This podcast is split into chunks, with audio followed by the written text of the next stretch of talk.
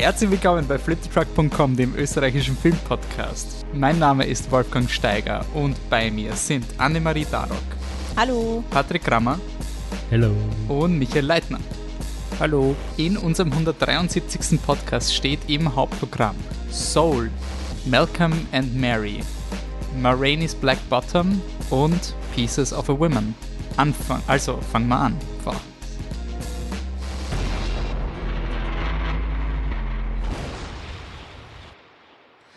Hui, habe ich schon länger nicht mehr gemacht. Ja, was? Sie heißt Marie, man merkt, wer den Film nicht gesehen hat. Ähm. Aber hey, du hast dafür was anderes geschaut, als ich muss nicht ja. bereden, also cool. Ja. Also es ist okay, ist okay. Uh, Pieces of a Woman, gell? Ja, ich yes. Wir lassen das so. es wird nicht das schlechteste Englisch in der österreichischen Sprachlandschaft sein, was, was passiert ist. Okay, gut, nach diesem erfolgreichen Start ähm, sitzen wir wieder remote vor unseren Mikros. Könnt ihr euch noch erinnern, letztes Jahr haben wir darüber Witze gemacht, dass die Truckies eh stattfinden und sie haben nicht stattgefunden. Yay! Ähm, irgendwann finden die Oscars statt. Was wir gemacht haben, wir haben beim letzten Mal schon angekündigt, wir haben wieder ein, ähm, ein Home Cinema Film Podcast Programm gemacht. Ähm, wir haben nach unserem Motto vier Podcasten die vier Filme, die 50% falsch anmoderierten Filme ausgesucht. Und ähm, bevor wir das aber machen, werden wir noch ein bisschen aufräumen, ein bisschen Feedback nehmen und ein bisschen schauen, was passiert ist seit dem letzten Mal aufnehmen.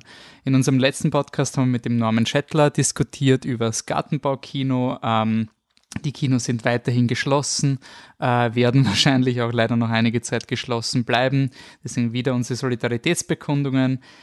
Mit der Schließung oder dem, dem weiterhin geschlossenen Zustand der Kinos hat sich auch voll, haben sich zwei Änderungen ergeben, nämlich das Slash 1,5 und die Diagonale haben sich beide in den Juni verschoben. Also die Diagonale Filmfestival in Graz im, mit dem Motto österreichischer Film findet jetzt im Juni statt und die Woche darauf findet das Slash 1,5 in Wien für ein verlängertes Wochenende Donnerstag bis Samstag statt. Äh, in meinen Augen unglaublich schlaue Entscheidung. Das ist schon seit ein paar Wochen schon ähm, kommuniziert worden, weil es einfach klar war, dass da jetzt keine großen Events stattfinden werden. Und ich bin ehrlich gesagt wirklich extrem gehypt auf ein Festival im Sommer. Also das wird wirklich so ein, okay, wenn schon keine Filme rauskommen und wir keine Events quasi von US kriegen, die uns da ähm, irgendein Event ähm, Plan geben. Dann haben wir halt eine Woche in Graz, wo die Kinos auf irgendeine Art gefüllt werden.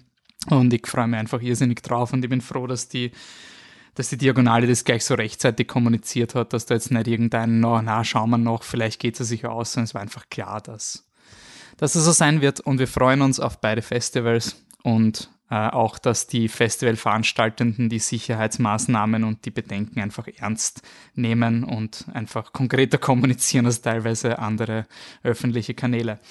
Ähm, dazu gibt es dann noch andere Entwicklungen, nämlich weil die Kinos ein bisschen zu waren, hat der Michi ein neues Business entwickelt. Und Jetzt muss man woanders das Geld verdienen, das bei Flip the Truck.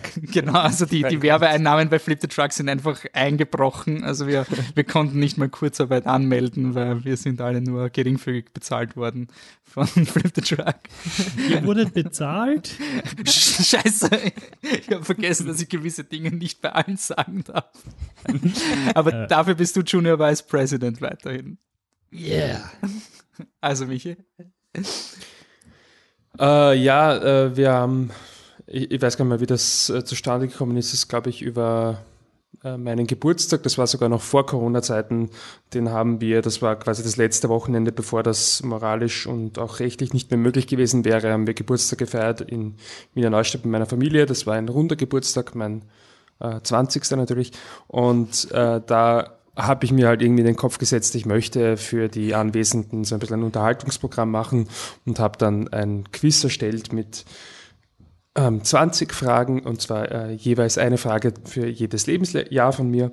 Und das hat mir so viel Spaß gemacht, dass ich angefangen habe, Quizzes zu machen und habe dann irgendwann einmal gemerkt, Quizzes machen ist cool. Noch cooler ist, wenn man die dann auch herzeigen kann und die dann auch wer beantwortet, weil das die am Laptop herumliegen ist jetzt irgendwie nicht so wahnsinnig sinnvoll. Und deswegen gibt es jetzt seit, ja, gegen Ende des letzten Jahres ähm, haben wir das mal, habe ich das mal so getestet. Und mittlerweile gibt es eine mehr oder weniger offizielle Quizreihe von mir, die heißen seit neuestem Wiener Quizwerke. Und äh, könnt vorbeischauen auf facebook.com slash Quizwerke. Und da findet ihr hoffentlich alle Informationen, die ihr braucht. Es ist äh, wahrscheinlich voraussichtlich einmal im Monat und sind 30 Fragen. Das Ganze findet auf Twitch statt. Das heißt, ihr müsst nicht mit eurer, also ihr seid nicht zu sehen. Es ist kein, kein Chat oder irgendwas, sondern ein Livestream. Ich lese die Fragen vor. Ihr beantwortet sie via Google-Formular und der, der gewinnt, hat gewonnen und gewinnt nichts. Ähm, Außer Ruhm und Ehre. Ruhm und Ehre natürlich, Ruhm und Ehre natürlich. Äh, ja, es schummelt sich in wieder eine Filmfrage rein, aber es hat keinen Filmfokus. Ähm, den bitte nicht erwarten. Aber wenn ihr Lust habt, schaut mal vorbei. Genau, auf facebook.com slash Quizwerke findet man da alle Infos. Ich weiß nicht, wann der Podcast rauskommt, aber das nächste, perfekt, das nächste Quiz ist am 13. März. Alles gezeichnet. Hast du, hast du eigentlich einen, äh, quasi einen, einen Kosenamen oder sowas, den du einen Künstlernamen, unter den du diese Quizzes erstellst, Michi? Also ich weiß nicht, wer Michi ist, aber ich bin Christian Clerici. aber ich bin schon drauf gekommen, ähm, dass das jetzt schon so fast ein, also Boomer-Witz noch nicht, aber es ist, ähm, also ich musste, ich musste Leuten schon erklären, wer auf wen Christian Clerici anspielt. Ja, das ist dann immer so ein Zeichen, wenn man außerhalb apropos, unserer, unserer Bubble ja, ist. Apropos Boomer, ich äh, folge irgendeiner deutschen Jungpolitikerin auf Instagram und die hat auf einmal den TikTok-Kanal von Falco gefunden. Falco ist offiziell auf TikTok. Oh. Und oh. kurze Zeit später ist sie draufgekommen, dass Falco tot ist. Mhm. Oh mein und Gott. Und dann hat sie halt, Leute, wusstet ihr, dass Falco tot ist? Und dann oh. hat sie halt immer mehr Stories gepostet, wo ur viele Leute wussten nicht, dass Falco tot ist, seit 24 Jahren oder sowas. Oh. Und aber ich sie bin kennen mir ihn. sehr selten so alt vorgekommen. Aber, aber sie kennen ihn noch. Sie, ja, weil er ist auf Singstar. Mhm. Das ist oh. der Typ von Singstar. Okay. okay. Gut. Dann gehen wir in unser Filmprogramm vor unserem Hauptprogramm gibt es wie immer unser Quick and Dirty von Filmen, die es vielleicht nicht ins Hauptprogramm geschafft haben, ähm, aber über die wir trotzdem vielleicht gerne reden wollen. Und natürlich sind da ein paar auf der Liste. Und wir starten gleich mit Patrick, der uns Outside the Wire vorstellt. Ja, Outside the Wire ist ein Netflix-Actionfilm von den Russo Brothers. Ich glaube, sie führen Regie oder produzieren nur. Es ist halt einer dieser Dinge, wo sie ihren Namen drauf klatschen. Und es ist ein ziemlicher 0815 Actionfilm, so ein bisschen in der Zukunft. Wer auch immer den Trailer gesehen hat, weiß genau, was passiert, weil es ist einer dieser Trailer, der wieder alles verrät. Und ähm, Anthony Mackie ist ein Hybridwesen zwischen Roboter und Mensch, der fürs Militär Aufgaben erfüllt und dann AWOL geht.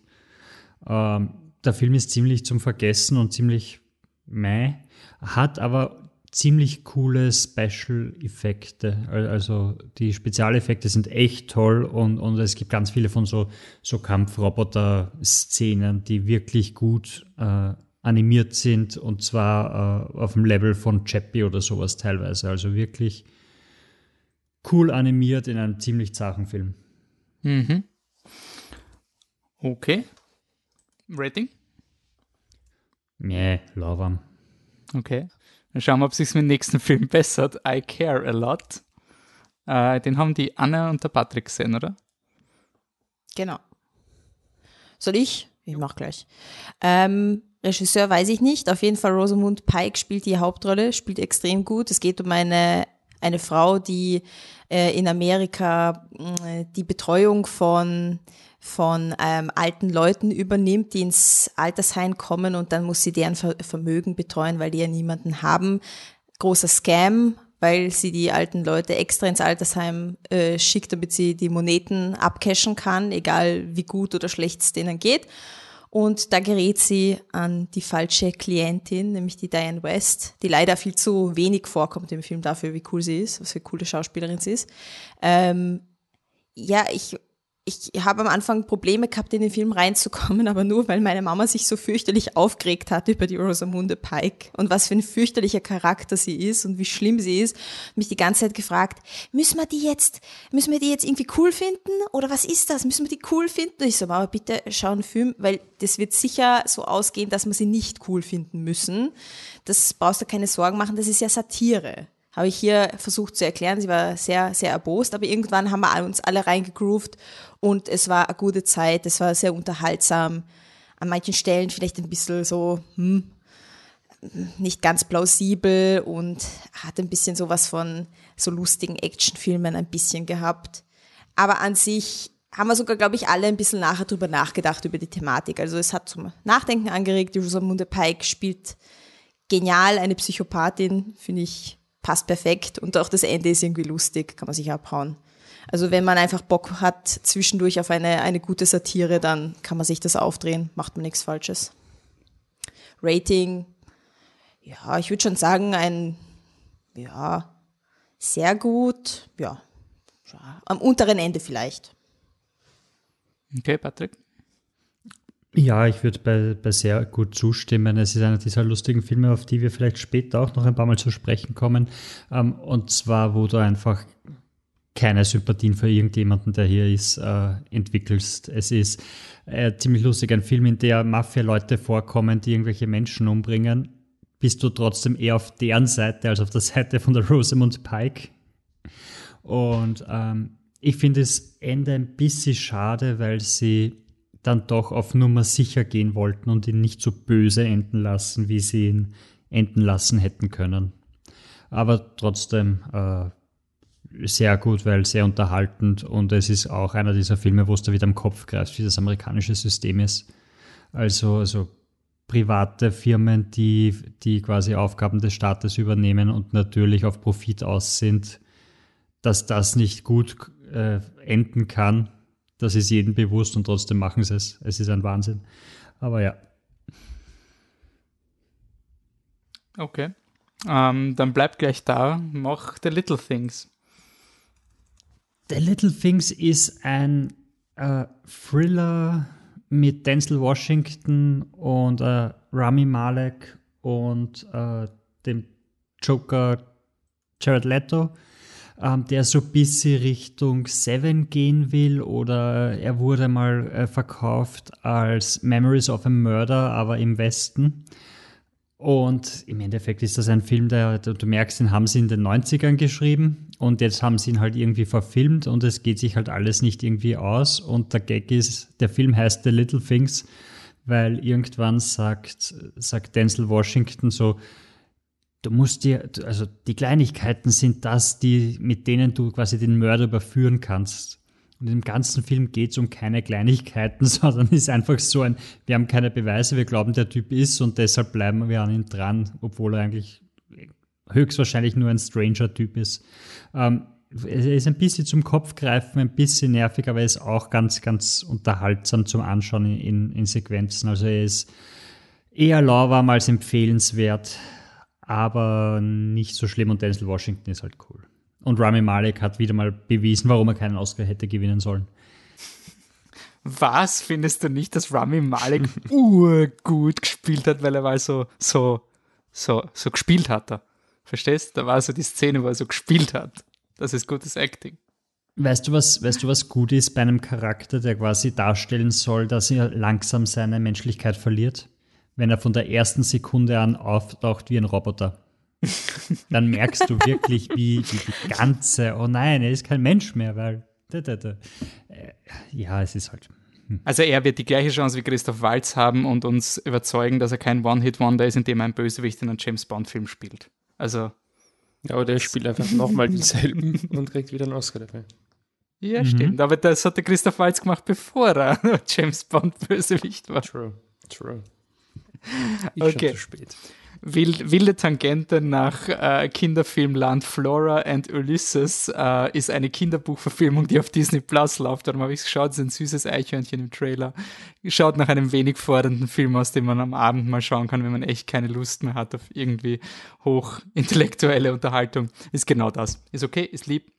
Ist ein ähm, Mädchen, quasi getrennte Eltern, Mutter, Mutter ist die Alison Hannigan von uh, How I Met Your Mother und American Pie. Von die, Buffy. Ja, stimmt, da hat sie auch mitgespielt. ja. Das, ja, die auch. Bitch. Buffy war in letzter Zeit eh auch in der Zeitung, aber das, das, das passt äh, komm, Darüber dabei. wollen wir nicht sprechen in diesem okay. Podcast. Also Alison Hannigan ist ähm, Alison Hannigan schreibt ähm, Erotic Fantasy Novels und macht so quasi die Finanzierung äh, der Familie. Und die Hauptdarstellerin findet ein Eichhörnchen, äh, das ein Superheld ist. Und weil ihr Vater Superhelden-Comics gezeichnet hat, äh, ist sie überzeugt, dass das Eichhörnchen ein Superheld ist. Komplett harmlos. Komplett harmlos. Wirklich absolut harmlos. 90 Minuten. Und das bei der Einleitung.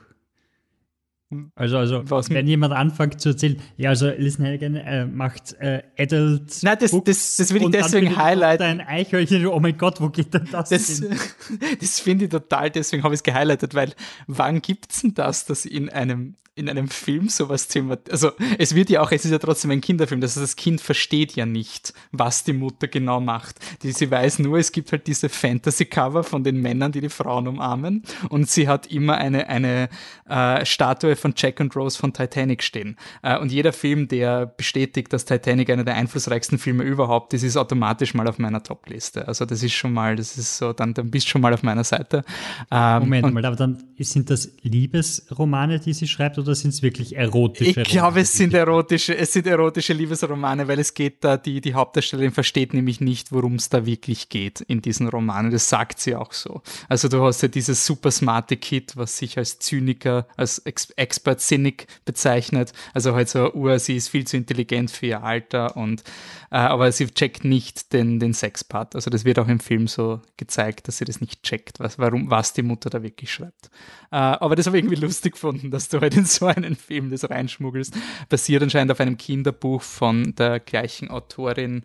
Äh, Kate DiCamillo ist die Autorin des Buches, die hat auch Despero geschrieben. Das ist so eine Mäuse, das war auch so ein Mause-Animationsfilm, der anscheinend ganz lieb sein soll. Also wirklich voll okay, empfehlenswert nichts Besonderes, aber es ist einer dieser Filme, wo man sagt, wenn man Kindern Filme zeigen will, wofür man sich nicht komplett geniert, dass man da jetzt 90 Minuten was herzeigt und du kannst halt nicht immer Paddington zeigen, dann zeig halt den.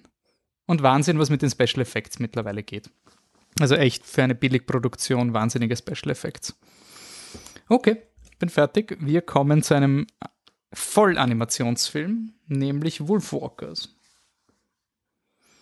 Wolfwalkers ist äh, ein irischer Film, der wunderschön gezeichnet ist, der wirklich einen ganz eigenen Stil pflegt, der einfach nur eine Augenweide ist und der erzählt die Geschichte von einem äh, Mädchen, einer Engländerin, die nach, äh, nach Irland kommt mit ihrem Vater, der quasi Wölfe jagt und sie kommt dann halt drauf, dass dass es da eine Familie gibt, die lebt im Wald und die kann sich quasi in Wölfe verwandeln und sie wird selber auch dann zu einem dieser Wolfwalker. Und dann passieren halt Hijinks und es ist wirklich eine wunderschöne Sage, die da erzählt wird, die überraschend äh, aktuell ist. Also die, die nehmen sich echt kein Blatt vor Mund und reden halt darüber, wie die Engländer in, in Irland einmarschiert sind und alles unterdrückt haben und alle umbringen und alles abholzen und dass das eigentlich Urorg ist und was für ein Witz das war.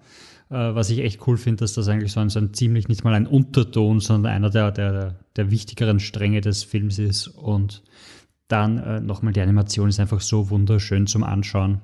Das ist ein Wahnsinn. Also, also ich fände es echt geil, wenn der Chancen hätte bei den Oscars. Ähm, ein sehr gut. Okay.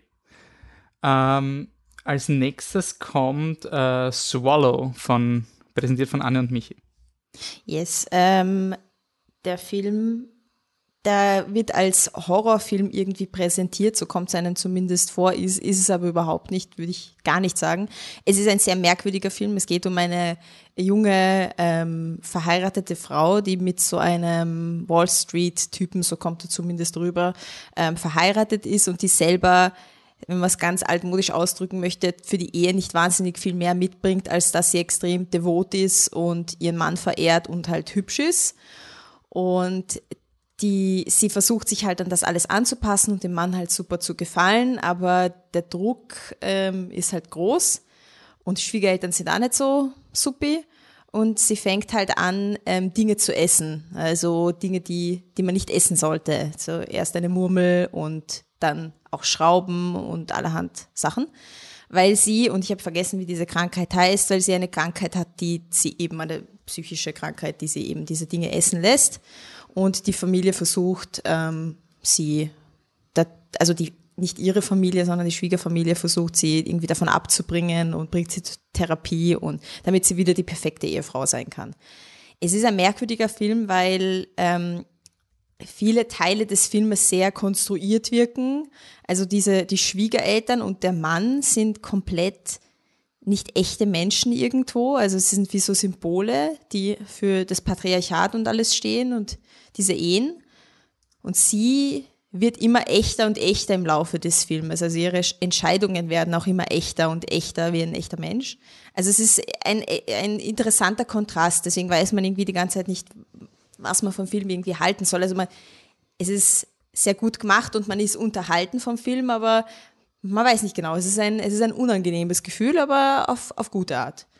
Ähm, und besonders erstaunlich ist es, aber nach, beim Nachlesen war es dann nicht mehr so erstaunlich, äh, dass es von einem Mann ist, von Carlo Mirabella Davis, der eine Zeit lang als Frau gelebt hat. Und was wiederum, wo ich mir zuerst gedacht habe, was, diesen Film hat ein, hat ein Mann gemacht, das gibt's ja gar nicht, aber die Person hat sich mit Gender-Thema scheinbar sehr intensiv in seinem Leben befasst. Also, und das kommt auch rüber, also die ganze Gender-Thematik, ja. Ich sag, ich sag sehr gut. Und ich glaube, man muss mehr über den Film nachdenken. Also ich muss auch mehr drüber nachdenken und ich wäre sogar ready, nochmal zu schauen, weil ich glaube, da steckt noch viel drin. Ja, ich ähm, schließe mich dem an. Auch ein sehr gut, ich fand ihn auch cool. Ich habe kurz nachgelesen, er heißt ähm, Pika-Syndrom. Ja, genau. Ja. Hätte ich mir auch nicht mehr gemerkt, aber ja. Gibt es scheinbar wirklich. Okay, wir bleiben bei auf uplifting Themen. Dick Johnson is dead. Äh, das ist eine Doku, die es auf Netflix zu sichten gibt von äh, Kirsten Johnston, Kirsten Johnston. Ähm, man kennt sie ähm, von den Dokus äh, Citizen 4, für den sie den Oscar, glaube ich, gewonnen hat. War das richtig? Nein, nein, Laura Poitras hat den Oscar gewonnen. Gut, das müssen wir dass ich das recherchiert habe auf Wikipedia und sie war die Kamerafrau von Citizen 4. Ähm, also dokumentarischer Background und das Setup von ähm, Dick Johnson is Dead ist ein persönliches, nämlich dass der Vater von Kirsten Johnson, äh, Richard Johnson, ähm, an Demenz leidet und ähm, sie das aber schon einmal in ihrer Familie durchgemacht haben mit ihrer Mutter, die auch an äh, Alzheimer gelitten hat und jetzt ähm, wiederholt sich diese Geschichte auf eine Art. Und ihr Setup ist, weil sie sagt, sie hat sehr wenige Dokumente ihrer Mutter vor der Krankheit, äh, macht sie mit ihrem Vater, beschließt sie einen Film zu drehen, nämlich, äh, das wird ein bisschen überverkauft, nämlich sie drehen Filme, wo Dick Johnson auf unterschiedlichste Arten sterben kann. Also so absurde äh, Gore-Szenen, wo er zum Beispiel von einem Arbeiter auf einer Baustelle bekommt er etwas in die, quasi ins Gesicht geschossen, unabsichtlich, weil er sich umdreht und dann spritzt das Blut, also halt so richtig so absurde, komödiantische Szenen. Ähm, man kommt dann halt, also diese Szenen sind zwar der Hauptverkaufsgrund des Filmes, sind aber wirklich sehr, sehr selten. Es gibt, glaube ich, drei, vier Szenen, die sie gedreht hat. Worum es eigentlich gegangen ist, ist, dass sie Zeit mit ihrem Vater verbringen wollte und ein Filmprojekt draus gemacht hat, damit sie die ganze Zeit quasi ihren Vater, also dann, dass sie nicht mehr Arbeit und Familie trennt. Also sie hat eine Ausrede gefunden, wie sie die ganze Zeit beim Vater bleiben kann. Ähm, er klingt überhaupt nicht uplifting. Ich habe den Film geschaut, weil ich nach Pieces of a Woman nicht Lust gehabt habe auf Malcolm und Mary, Marie, Mary, ich weiß nicht, wie es heißt, weil man dachte, ich will jetzt nicht nochmal eineinhalb Stunden Leuten beim Streiten zuschauen.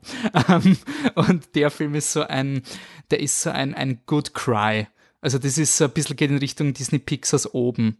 Das ist eine harte Thematik es ist aber urschön. Also es sind wirklich total herzergreifende Szenen und einfach wirklich, wirklich stark. ein bisschen übertrieben. Natürlich ist es pathetisch, es ist amerikanisches Storytelling, das ist eh klar. Aber ich finde schon, dass ich, obwohl ich natürlich emotional mitgenommen war, eine extrem gute Zeit hatte und ich habe den Film sehr aufbauend ähm, erlebt, weil er halt irgendwie zeigt, dass Menschen halt einfach mit Dingen umgehen. Also das, und dass das halt irgendwie der Moment ist, wo echte Menschlichkeit auch durchscheinen kann, wo es nicht, nicht nur das Still Alice, nicht nur die Show Org und bist so deppert und alles ist schlimm, sondern halt einfach dies, diese Liebe und Zuneigung ist halt extrem, extrem ergreifend. Also stark ist sehr gut. Ich glaube, er ist im Race für, ist er im Race für einen Oscar oder? Ja, ist auf der Shortlist, ja. Okay, cool. Ja. Also ich weiß nicht, ob er jetzt so als Doku so gut zählt oder so. Er ist natürlich sehr overproduced, aber 90 Minuten und die verfliegen wie nix. Und am Ende blären wir natürlich, aber es ist eh klar. Ähm, okay, dann gehen wir zu 8th Grade.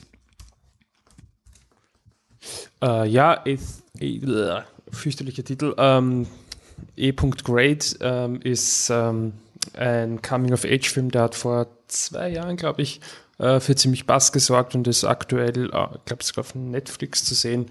Äh, ich will es jetzt gar nicht zu lang halten, weil über den Film schon an anderer Stelle viel gesagt wurde, aber auf jeden Fall eine, eine dicke Empfehlung. Es geht um ein junges Mädel, das so ein bisschen eine, eine Außenseiterin ist, aber oder ja, sie ist eine Außenseiterin, aber es, es gibt quasi ja, noch ähm, extremere Fälle im, im Kino, aber sie ist sicherlich auch äh, keine, nicht kein Cool Kid und hat zugleich aber einen YouTube-Channel, auf dem sie anderen, also ihren Followern, die sie eh nicht hat, erzählt, wie man ein Cool Kid ist, obwohl sie eigentlich keins ist.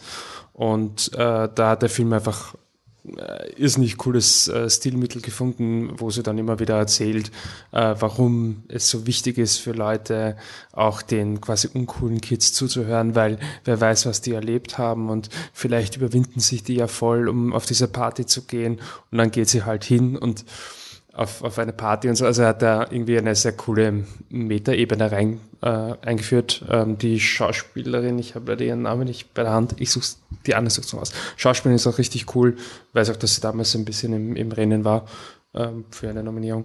Und äh, ja, ist wirklich ein sicherlich einer der besseren Coming-of-Age-Filme der letzten Jahre. Elsie Fischer. Genau, Elsie Fischer heißt sie.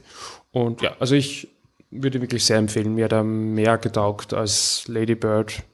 Ähm, und ja, das wäre jetzt so der erste Film, erste Coming-of-Age-Film der letzten Jahre, der mir einfällt. Ähm, fand der einfach äh, sehr wirklich hart getroffen, ohne jetzt aber, also wirklich, ist schon sehr unangenehm in Momenten, aber nie so arg, dass du dann irgendwie am Boden zerstört bist und du kaufst ihm dann irgendwie diese milde, optimistische Message ab. Äh, zudem hat der Film auch eine Vaterfigur, die ein, ein alleinerziehender Vater, die einfach so cool inszeniert ist und er hat dann die ultimative Kitsch-Szene, auf die du eh nur wartest und die ist trotzdem extrem authentisch und funktioniert einfach jetzt nicht gut, weil die Charaktere einfach super geschrieben sind. Ähm, ich habe nichts Negatives über den Film zu sagen. Für mich ein lockeres, flockiges, sehr gut und kann es nur sehr empfehlen, ähm, wenn man Lust hat auf einen wirklich tiefgehenden Coming-of-Age-Film, der aber auch nicht zu unangenehm zu schauen ist, dann dreht es das mhm. auf. Ja, unangenehm war es schon ein bisschen. Also, ein bisschen man hat sich nicht zurückgewünscht ins, ins Alter 13, 14 oder wie, ja, so. Das tue ich aber sowieso nie. Nein, nein aber nicht, nicht einmal ich und ich habe nur sehr, sehr, gute Erinnerungen an damals, aber da habe ich mir auch gedacht, oh, ja, ja, da bin froh, dass ich, dass, also dieses Außenseitertum und so, das einmal so zu sehen, das war, das war schon hart. Also da denkt man sich schon selber irgendwie nach, ähm, Kinderwunsch hin oder her, man denkt schon nach, oh Gott, was, wenn ich ein Kind hätte und wie würde ich damit umgehen, wenn es meinem Kind so geht und die Pubertät und solche Dinge. Also da nimmt er einen schon echt, echt mit und erinnert einen an seine eigene Schulzeit und Jugend, obwohl es natürlich komplett anders ist heut, heute mit den Handys und so. Aber die Kinder sind gleich geblieben, die Jugendlichen sind gleich geblieben und das bringt ja. er extrem gut rüber diese Universalität der Pubertät und deswegen auch sehr gut.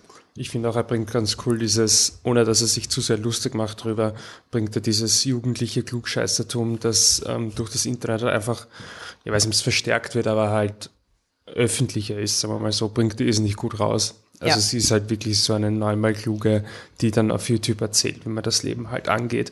Und es ist aber nicht nicht unsympathisch und auch nicht lächerlich oder so. Es ist halt einfach, man ist halt einfach so, ähm, aber zugleich nutzt es halt für sich als, als irgendwie. Um sich Ja, selber du- zu motivieren. Ja, genau, und du merkst eh, dass es halt einfach in Unsicherheit gegründet ist, aber finde ich halt ist nicht sympathisch und gut dargestellt. Ja, ist wirklich super. Wie würdest du ihn im Vergleich zu äh, Mid-90s ranken, wenn du sagst, äh, der Coming-of-Age-mäßig? Äh, jetzt vielleicht komisch, aber mit 90s, natürlich ist es ein Coming-of-Age-Film, das weiß ich eh, aber es hat für mich einfach ganz eine andere Qualität. Also da, ich habe mich hat bei, bei mit 90s warum auch immer irgendwie nicht das interessiert, was alle anderen interessiert hat. Und mich hat eigentlich bei Mid 90s vor allem die, die Gruppendynamik inszeniert, äh, die Gruppendynamik interessiert und die gibt's bei 8th Grade in der Form nicht. Ähm, aber als reines Coming of Age ist es sicherlich der Film, der mehr anbietet, also 8th Grade. Und ich finde es super, dass eine weibliche Hauptfigur ist, weil ähm, oft in der Popkultur äh, weiß man ja mittlerweile, dass sagen wir, junge Mädchen nicht wirklich ernst genommen werden als Konsumentinnen von Popkultur und als einfach so als Menschen nicht nicht wahnsinnig ernst genommen werden und halt häufig abgestempelt werden als ja pubertäre Tussi oder halt stilles Mäuschen. Und ich finde es gut, dass es sie ein, ein Mädel ist einmal in der Hauptrolle und dass man ein pubertierendes Mädchen halt einmal sieht. Das ist, glaube ich, ein, ein großer Schritt. Cool. Dann machen wir einen großen Schritt ins Hauptprogramm und starten mit dem ersten unserer vier Filme, oder? Habe ich irgendwas vergessen? Ah nein, da ein Film kommt, zwei Filme kommen noch. Sorry, ich war zu schnell. Machen wir einen großen Schritt zurück und kommen zu Yes God Yes. Ja, hätte man aber auch überspringen können, so tragisch wäre es jetzt nicht gewesen. Bei mir ist er empfehlenswert.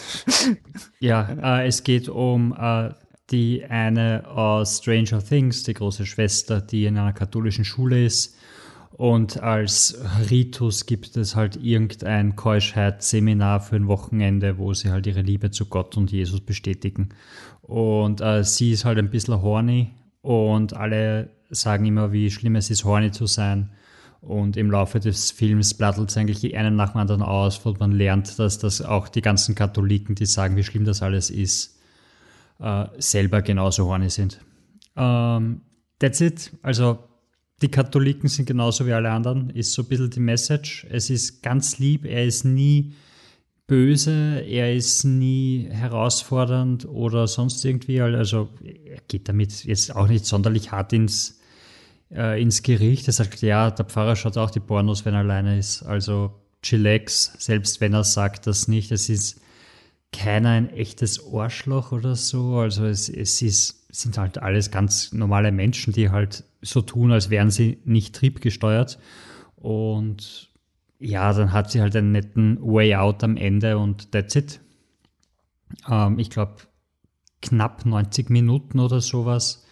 Ähm, was ich ein bisschen schade finde, ist, äh, der Film ist von Sundance oder South by Southwest 2020, also eine dieser, dieser Feel-Good-Komödien und einer der großen Filme rausgegangen und dann siehst du ihn halt und da ist so, ja, nein. Also er ist, er ist lieb und er ist da und er ist empfehlenswert und äh, that's it.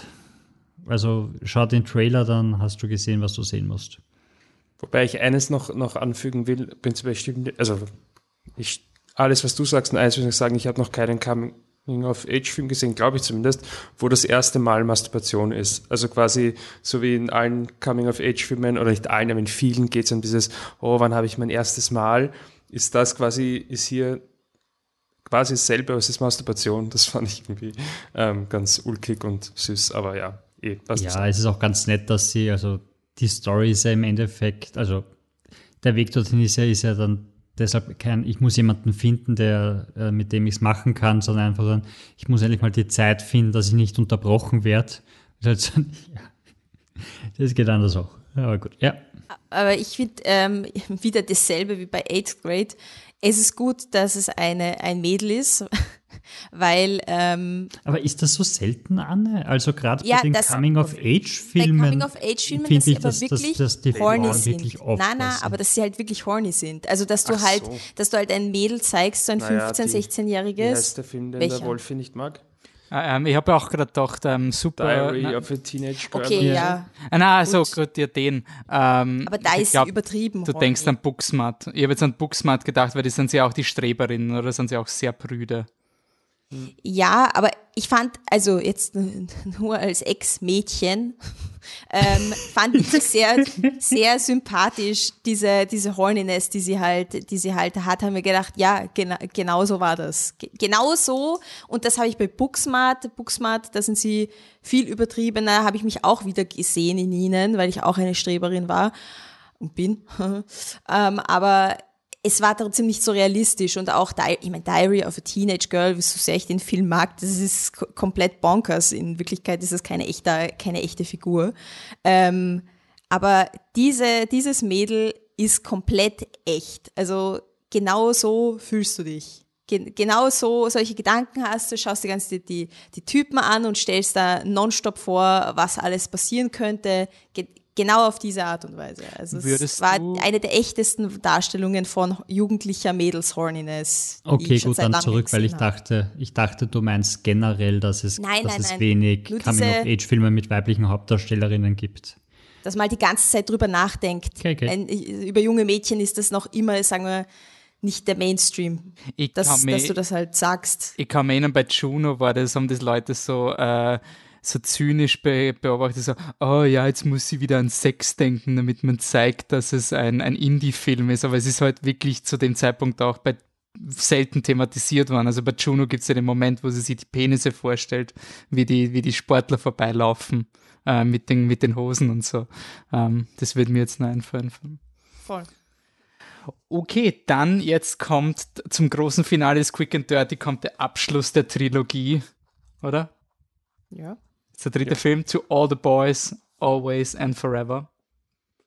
Ah ja, ich das, das werde ich wirklich nur kurz halten, wenn ihr den, den ersten Film geschaut habt. Oder sagen wir so, wenn ihr den zweiten Film ausgehalten habt, dann schaut den dritten auch noch, weil der ist dann äh, wirklich wieder um einiges besser. Ähm, to All the Boys I Loved Before ist ja wahrscheinlich eh schon viele gesehen. Netflix, ähm, Rom-Com mit, mit Teenagern, irrsinnig süß, ganz simpel, aber coole Message und ähm, einfaches Herz sowas von einem rechten Fleck. Äh, die Fortsetzung, vollkommen unnötiger Film, der einfach nichts passiert, weniger als in einem Fifty Shades of Grey Sequel. Und der dritte Film ist halt jetzt der, der so tut, als würde sich der Bogen schließen, nur dass der Bogen nicht allzu lang ist, weil es gibt in Wahrheit keinen zweiten Teil. Nichtsdestotrotz, es geht halt irgendwie darum, dass sie aufs College gehen und äh, das Ganze wird halt mit, könnte mit äh, einer Fernbeziehung einhergehen und wie macht man und wie tut man. Ja, ich hätte mir fürs Ende irgendwie gewünscht, dass der Film ein bisschen mutiger ist oder die Geschichte, was passiert auf einem Buch und sich einfach traut zu sagen, ja, weißt was, du hattest eine coole Teenager-Beziehung und das ist auch was wert, aber es ist die Message halt doch, es kann eh funktionieren. So, ja, natürlich kann es eh funktionieren und es super, wenn es so ist, aber ich hätte es halt irgendwie schöner gefunden, wenn man sagt, selbst wenn es nicht funktioniert, kann ja eine Beziehung, die vorbei ist, trotzdem was wert gewesen sein. Aber vielleicht habe ich da auch zu viel erwartet. Ähm, der Film ist aber aus meiner Sicht voll okay. Es ist halt so, dass er manchmal versucht er halt so dieses, oh, schaut, wie weit wir gekommen sind. Und ich finde, das funktioniert halt überhaupt nicht, weil A, der erste Film ist was zweieinhalb Jahre her oder so. Das heißt, die Zeit, in der sie diese Filme rausgepfeffert haben, ist einfach so kurz. Du hast nicht einmal diese ganz simple Montage, wo du sagst, ah, schau, da hat sie echt noch jung ausgeschaut, sondern, ah, schau, da hat es genauso ausgeschaut wie heute. Das, ist, das funktioniert halt nicht. Äh, Und halt auch vom Storybogen her, du, du hast einfach keinen Storybogen. So, das ist halt wirklich, wenn du eine, eine Rückschau machst auf nach einem Film, ja, weil der zweite Film existiert für die Story eigentlich nicht. Ähm, deswegen haben die Teile nicht so funktioniert. Aber wie gesagt, das ist äh, auf jeden Fall eine Rehabilitation nach dem, nach dem zweiten Teil und er hat eigentlich ganz coole Themen und Konflikte. Er ist okay. Man muss nicht deswegen den zweiten schauen, aber es ist zumindest ein äh, zufriedenstellender Abschluss aus der letzte. Also für mich ein empfehlenswert, geht sich aus. Ja, ich schließe mich einfach an, empfehlenswert und wer Bock hat, sowas zu schauen, kann den zweiten auch einfach wirklich weglassen. Also wenn man, wenn man sich jetzt quasi abgeschreckt fühlt, so, naja, eigentlich wollte ich schauen, aber der zweite klingt jetzt nicht so gut, der kannst ihn weglassen, weil es, es spielt überhaupt keine Rolle Du für den kannst dritten. den dritten aber auch weglassen. Ja, sicher, aber wenn du Bock hast, so ein bisschen so eine, ja, ein bisschen mehr. Ich würde aber nicht den ersten schauen und dann den dritten schauen, sondern wenn mir der erste voll taugt, dann würde ich den zweiten trotzdem schauen und dann quasi den dritten, damit der zweite nicht der letzte war. Aber Ah ja. sonst einfach nur den dritten schauen, weil er so toll ist. Naja, Wenn man halt Bock hat. na, Bock hat. Ja. Schaut den ersten. Und bevor wir zu den Hauptfilmen kommen, haben wir noch eine äh, Gastkritik von der Julia Ritter vom feministischen Buch-Podcast Die Buch. Sie hat nämlich äh, Discovery of Witches gesichtet und hat mich schon die letzten Tage und Wochen per WhatsApp zugeschrieben, dass ich es unglaublich unbedingt schauen muss. Insofern nehmt mal diese Review als Empfehlung und ähm, ich bin neugierig, warum man Discovery of Witches schauen sollte. In einer altehrwürdigen Bibliothek in Oxford entdeckt die Historikerin Diana ein magisches Manuskript. Sie ist selbst eine Hexe und obwohl sie ihren magischen Fähigkeiten abgeschworen hat und mit Zauberei eigentlich nichts am Hut hat, spürt auch sie die magische Anziehungskraft, die von dem Buch ausgeht. Nicht nur sie spürt's, sondern auch alle anderen fantastischen Kreaturen in ihrer Umgebung, unter anderem der Vampir Matthew. Er sucht sie auf, denn Diana hat etwas gefunden, das er seit über 100 Jahren sucht. Es handelt sich dabei um ein Buch, das die Ursprünge von Hexen, Vampiren und Dämonen erklären soll. Alle anderen Kreaturen suchen dieses Buch genauso und Diana gerät deswegen ins Kreuzfeuer von Hexen, Vampiren und Dämonen, die alle das Manuskript an sich bringen wollen. Sie ist nämlich die einzige, die es seit ewigen Zeiten heraufbeschwören konnte.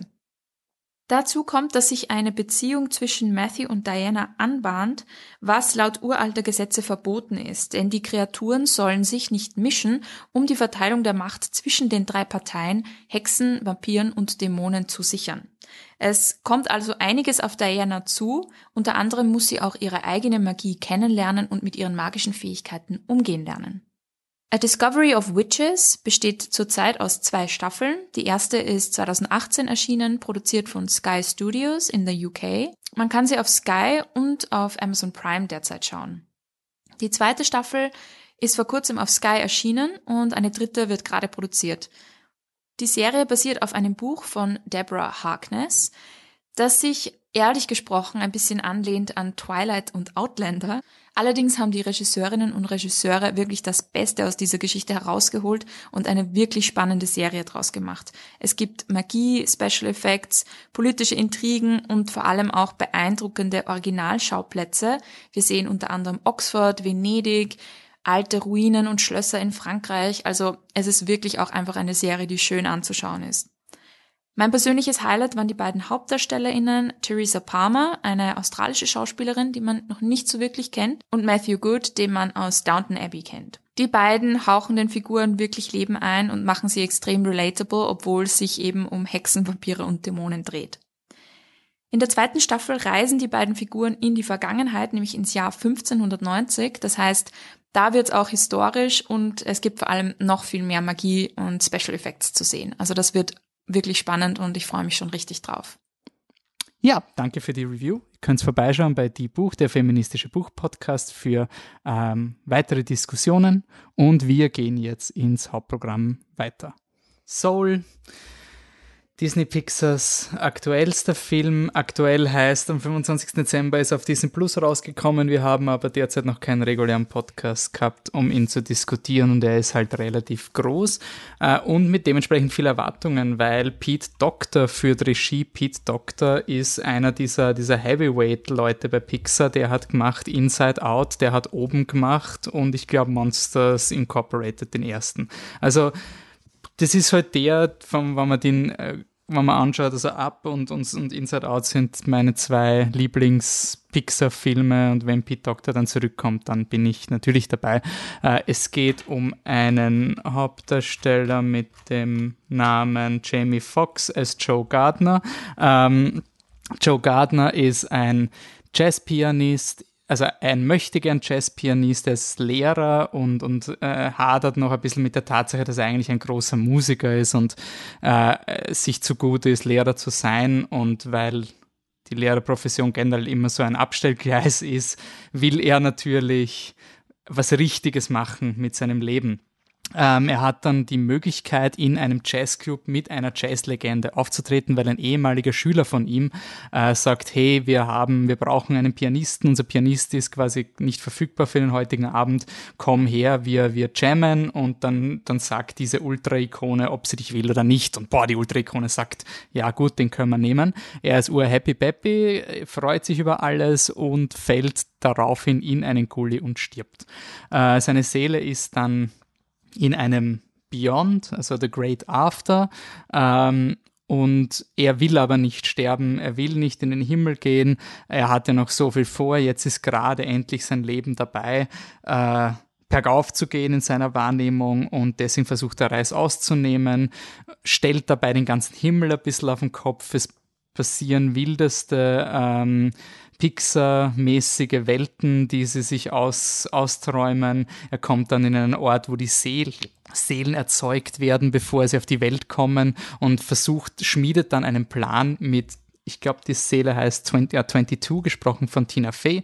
Das ist eine Seele, jede Seele wird vorbereitet, bevor sie auf die Welt kommt und diese Seele will aber nicht auf die Welt kommen. Die ist seit Jahrmillionen oder wie auch immer, Jahrtausenden, Jahrhunderttausenden, äh, hat es niemand geschafft, diese Seele darauf vorzubereiten.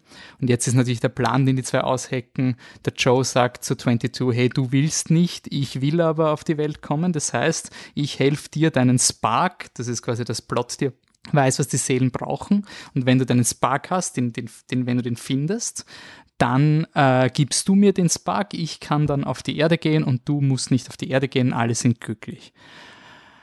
Jo, ähm, ich finde es spannend, diesen Film, weil er jetzt schon ein paar Monate her ist. Beim ersten Mal schauen hat er mir mittel gefallen und ich habe gesagt, das ist schon ein Pixar sehr gut. Und je mehr Zeit vergeht, umso mehr wurscht ist er mir. Also es ist irgendwie so ein Film, der stolpert in meinen Augen zum Schluss über alle seine Messages. Also es gibt keinen konkreten narrativen Faden, dass zum Schluss dieser Pixar-Moment kommt, wo alles zusammenkommt, wo so richtig Bäm, darum ist gegangen, sondern es ist so, und vielleicht ist es die Ambition des Films, ich weiß es nicht, aber Pixar war für mich immer eben dieses bei Inside Out, die, das läuft alles auf diesen Moment hinein, wo das Kind weint. Einfach so, das ist dann, wenn das dann passiert, dann macht sich der Film auf und du bist total erfüllt von, bist so nadisch. Das ist Pitch Perfect Storytelling. Und in dem Film war es eher so ein, ich habe den ganzen Film nicht gewusst, worauf er eigentlich hinaus will. Also ist, ist das, ist das Lehrersein ganz schlimm und hoffentlich kommt er weg und wird ein großer Künstler, weil Gnade dir Gott, du wirst Lehrer. Dann passiert aber im Film ein bisschen so, na, eigentlich ist das Lehren das Coole, aber auch nicht wirklich und und vielleicht kann man dem Film sagen, er ist halt einfach ambitioniert und er will keine einfachen Messages machen. Und ich habe was Falsches gesucht. Kann sein. Ich finde, für mich war das ein Pixar-Film, der von, ähm, wenn du einen Pixar-Film kriegst und du hörst so, hey, ich mache einen Film über einen alten Mann und der bindet Luftballons an sein Haus, dann stehst du so, hm, not sure if that would work, but maybe. Wir schauen es mal an, not sure. Oder hey, eine Ratte, die Koch wird. Yeah, not sure what you want to say, but maybe. Und in dem Film war es so, not sure what you wanted to say. Und am Ende des Films ist so, ah, still not sure what you wanted to say. Also ich finde, der Film also brilliert durch sehr coole Ideen und sehr, sehr witzige Gags. Also ich habe den Film sehr genossen beim Schauen, ich habe gelacht über die, die, die Montagen. Aber ich finde nicht, dass ein, äh, es ging jetzt pathetisch, ich finde nicht, dass ein Herz hat. Ich finde nicht, dass der Film ein konkretes narratives Herz hat, wo ich mir dann die Augen ausblähe am Ende. Das war einfach meine Erfahrung. Ich weiß nicht, wie es euch dabei gegangen ist. Ähm, Patrick, wie war bei dir? Ähm, ja, ähnlich. Ähm, ich fand ihn äh, visuell interessant, weil er sich gerade nach, nach sowas wie Coco zum Beispiel, weil er das genaue Gegenteil macht. Ich, diese, diese Nachwelt ist irgendwie so, so Ikea-mäßig inszeniert, finde ich, von den Farben und von den Formen, so, so ganz minimalistisch, äh, weit weg von allem. Das, das finde ich lustig, weil sie damit schon, schon vom Design her das ganze Gefühl rausnehmen oder ganz viel Gefühl rausnehmen. Ähm, dafür spricht Richard Ayoade eine Figur und die ist wieder mal super.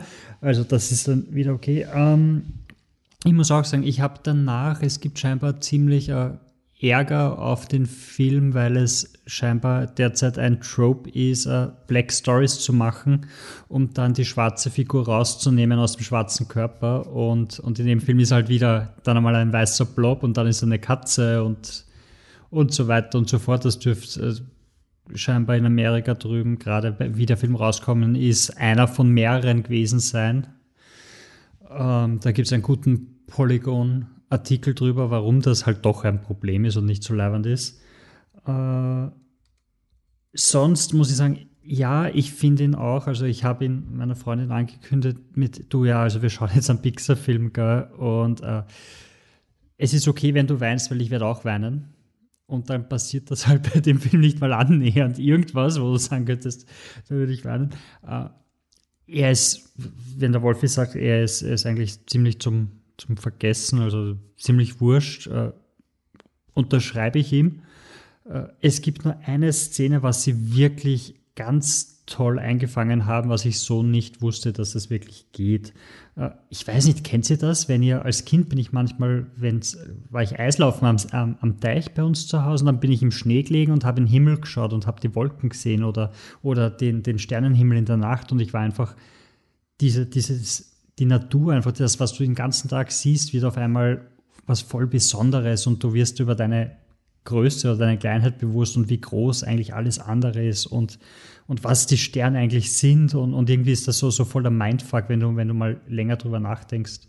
Und das hat der Film irgendwie geschafft. Da gibt es das Segment, wo, wo, wo 22 auf der Welt sich einmal umschaut und sieht, was es alles gibt und sie, sie nimmt wirklich alles wahr sie nimmt wahr, wie das Blatt runterfällt vom Baum und wie sich das Licht bricht und ich weiß nicht was alles.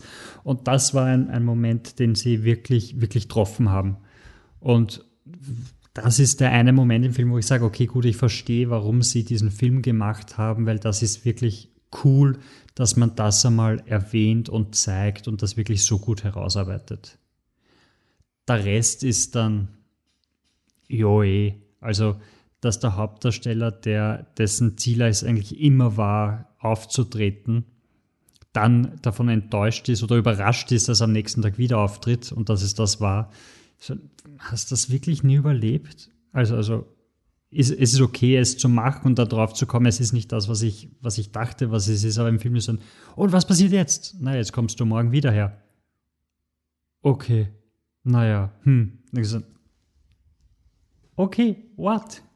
Ich finde ich find auch dann der, also dadurch, dass der Film eh schon länger draußen ist, würde ich jetzt mal hier mal eine Spoilerwarnung auch geben, der Vollständigkeit halber. Also der ist eh schon seit drei Monaten draußen. Ich finde, das ist einfach eine spannende Wir spoilern unsere vier Filme. Ja. Nein, wir wissen nur trotzdem als Vorwarnung nochmal machen, weil wir es noch nicht offiziell gemacht haben.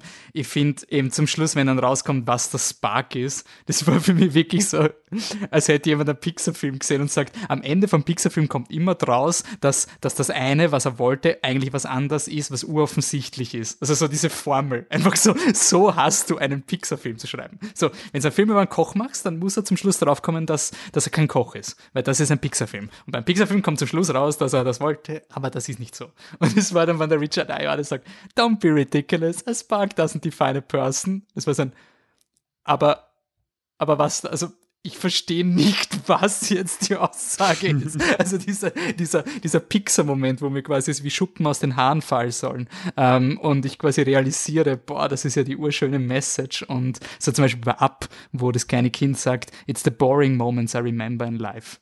Und das, das ist so, boah, wieso deppert, da trifft's dich. Also das ist einfach so, so dieses 0815 Observierung des Alltags, die plötzlich urdeep ist. Und der Film will das sein. Aber ich finde nicht, dass er es schafft. Also ich finde einfach die, die Message, mit was das Spark ist, ich weiß nicht mal, was es, also für mich war es wirklich sehr unklar zum Schluss. Äh, mich und Anne, schaltet sie euch mal ein. Ja, ich finde ich finde auch dieses, ähm, das, was du beschrieben hast, fand ich gut zusammengefasst, weil ich konnte äh, nicht wirklich in meinem Kopf zusammenfassen, was mich gestört hat, aber diese, du checkst nicht wirklich, worum es geht und er geht in viele Richtungen, weil äh, zum Beispiel das mit dem Lehrertum. Am Anfang habe ich ja gedacht, na ja, er will kein Lehrer sein, aber er wird schon draufkommen, dass er mehr ein Lehrer ist als sonst was. Aber dann war es ja doch so, dass er eigentlich ein Jazzmusiker ein guter ist und vielleicht doch das seine Bestimmung ist. Also da hat das das auch aus den Augen wieder verloren mit dem Lehrertum. Wäre vielleicht zu cheesy gewesen und zu einfach, vielleicht wollten sie das nicht. Aber ich habe gedacht, am Anfang wird es darum gehen. Und dann ging es nicht darum. Und worum es wirklich ging, keine Ahnung. Was ich halt mitgenommen habe, ist, dass du halt einfach dankbar sein musst, dass du am Leben bist, egal wie scheiße es ist. Und das finde ich halt nicht so eine mega coole Message, weil weil ja natürlich, also es ist super, wenn man sich in quasi, wenn man rausgeht und man kann die kleinen Momente im Leben genießen und man kann sich bewusst werden, hey, es ist alles eigentlich gar nicht so schlimm oder irgendwie oder es gibt Sachen, die schön sind. Ähm, einfach, wenn ich draußen stehe und fünfmal einatme und mir die Sonne ins Gesicht scheint, das ist schön und wenn ich mit dem bewusst werde, dann habe ich sicher ein, ein bisschen ein achtsameres Leben und das ist immer gut. Aber dass du einfach sagst, ja, nur weil jetzt die Sonne scheint und dir so ein Flatterding vom Baum runter in die Hand fällt, ist das Leben, musst du nicht dankbar sein für dein Leben jederzeit, in jeder Sekunde und einfach, dass du da bist, sondern du, du kannst schon auch, äh, es gibt auch schon schlimme Momente, wo du dich, wo du hinterfragen kannst, äh, warum ist das alles so und, und äh, womit habe ich das verdient, wie kann ich es besser machen? Und und ein bisschen in der heutigen Zeit, wo halt äh, Themen wie Depression und Anxiety und was auch immer äh, schon, glaube ich, recht bewusst und groß und stark da sind, jetzt auch vielleicht durch die Pandemie noch stärker bewusst sind, ist das halt irgendwie so dieses, wenn du depressiv bist, musst Sport machen, dann lies ein Mindfulness-Buch fürs Tagebuch und ähm, tust fünfmal ausatmen und gehst dreimal spazieren und eigentlich soll es dir dann gut gehen so ein bisschen ist das für mich rübergekommen. Also ich finde eigentlich moderne Filme können ähm, ruhig diese Message mit Achtsamkeit und im Moment sein und dankbar sein und die kleinen Dinge finde ich super Messages, aber dass ein moderner Film halt dann auch nicht auf sowas eingeht, dass man auch mal traurig sein darf und dass nicht alles so happy peppy ist, nur weil die Sonne scheint es hat mal ein bisschen gefehlt. Das war mal zu unmodern einfach und nicht, Zeit, nicht zeitnah gerade. Ja, ich, bei mir so, ich habe den, den Anfang eigentlich ganz cool gefunden, wobei ich, ich weiß nicht, ähm, ich fand jetzt diese ganze Idee mit quasi die Seelen sind da oben und hupfen da rein. Ich glaube, es hätten meine Mind noch mehr blown müssen, damit es quasi reicht, um, um mich durch den Film zu tragen. Es war so, ja, voll cool, wirklich cool, aber das war jetzt so, da musst du dann trotzdem noch einen guten Film draus machen. Das war jetzt für mich nicht diese Idee oder boah, Pixar, bist du deppert. Ja. Was ich schon fand, war teilweise die Figuren, wie sie die gezeichnet haben im, im Dings, das war schon nah dran, aber für mich eher auf so einer theoretischen Ebene, als das wirklich, boah, es mich umschmeißt. Und dann wird der Film halt relativ Standard ähm, und ich habe ihn dann am Ende auch wirklich gar nicht mehr mögen. Äh, der hat halt für mich, also ich sehe es auch wie ihr, dass jetzt nicht so deutlich ist, was genau die Message ist.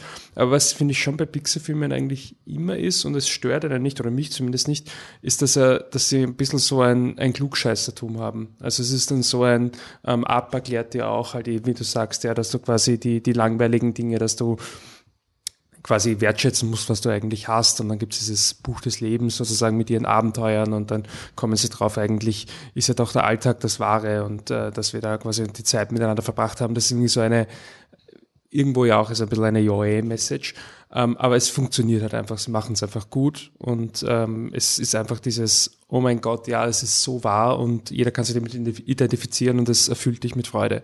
Und bei dem Film, bei Soul, hat das bei mir leider also wirklich komplett ins Gegenteil umgeschlagen ähm, bei der Szene ähm, im Friseurladen.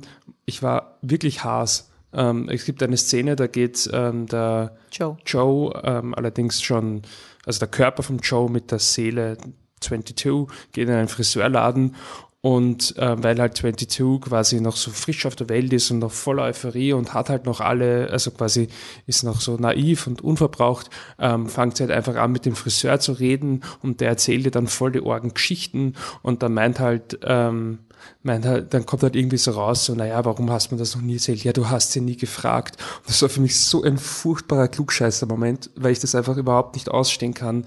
Ähm, ich mag das schon nicht in, in anderen Medien, sei es in, in Büchern oder Facebook-Sprüchen oder was auch immer, ähm, Influencer, ganz egal. Für mich war es wirklich dieses Niveau, äh, wenn die Leute quasi erklären, dass das, was du falsch machst. Also es war für mich wirklich so ein, ähm, oder ihr checkt alle das Leben nicht. Und das hat Pixar irgendwo immer ein bisschen, aber sie machen es so gut, dass es einem nicht auffällt und dass man es annimmt. Und bei Soul war es wirklich für mich so, so Entschuldigung, aber halt die Goschen. Es war wirklich für mich ein, nein, Kibaru. Es war wirklich so ein, was, was, was erzählst du mir da eigentlich?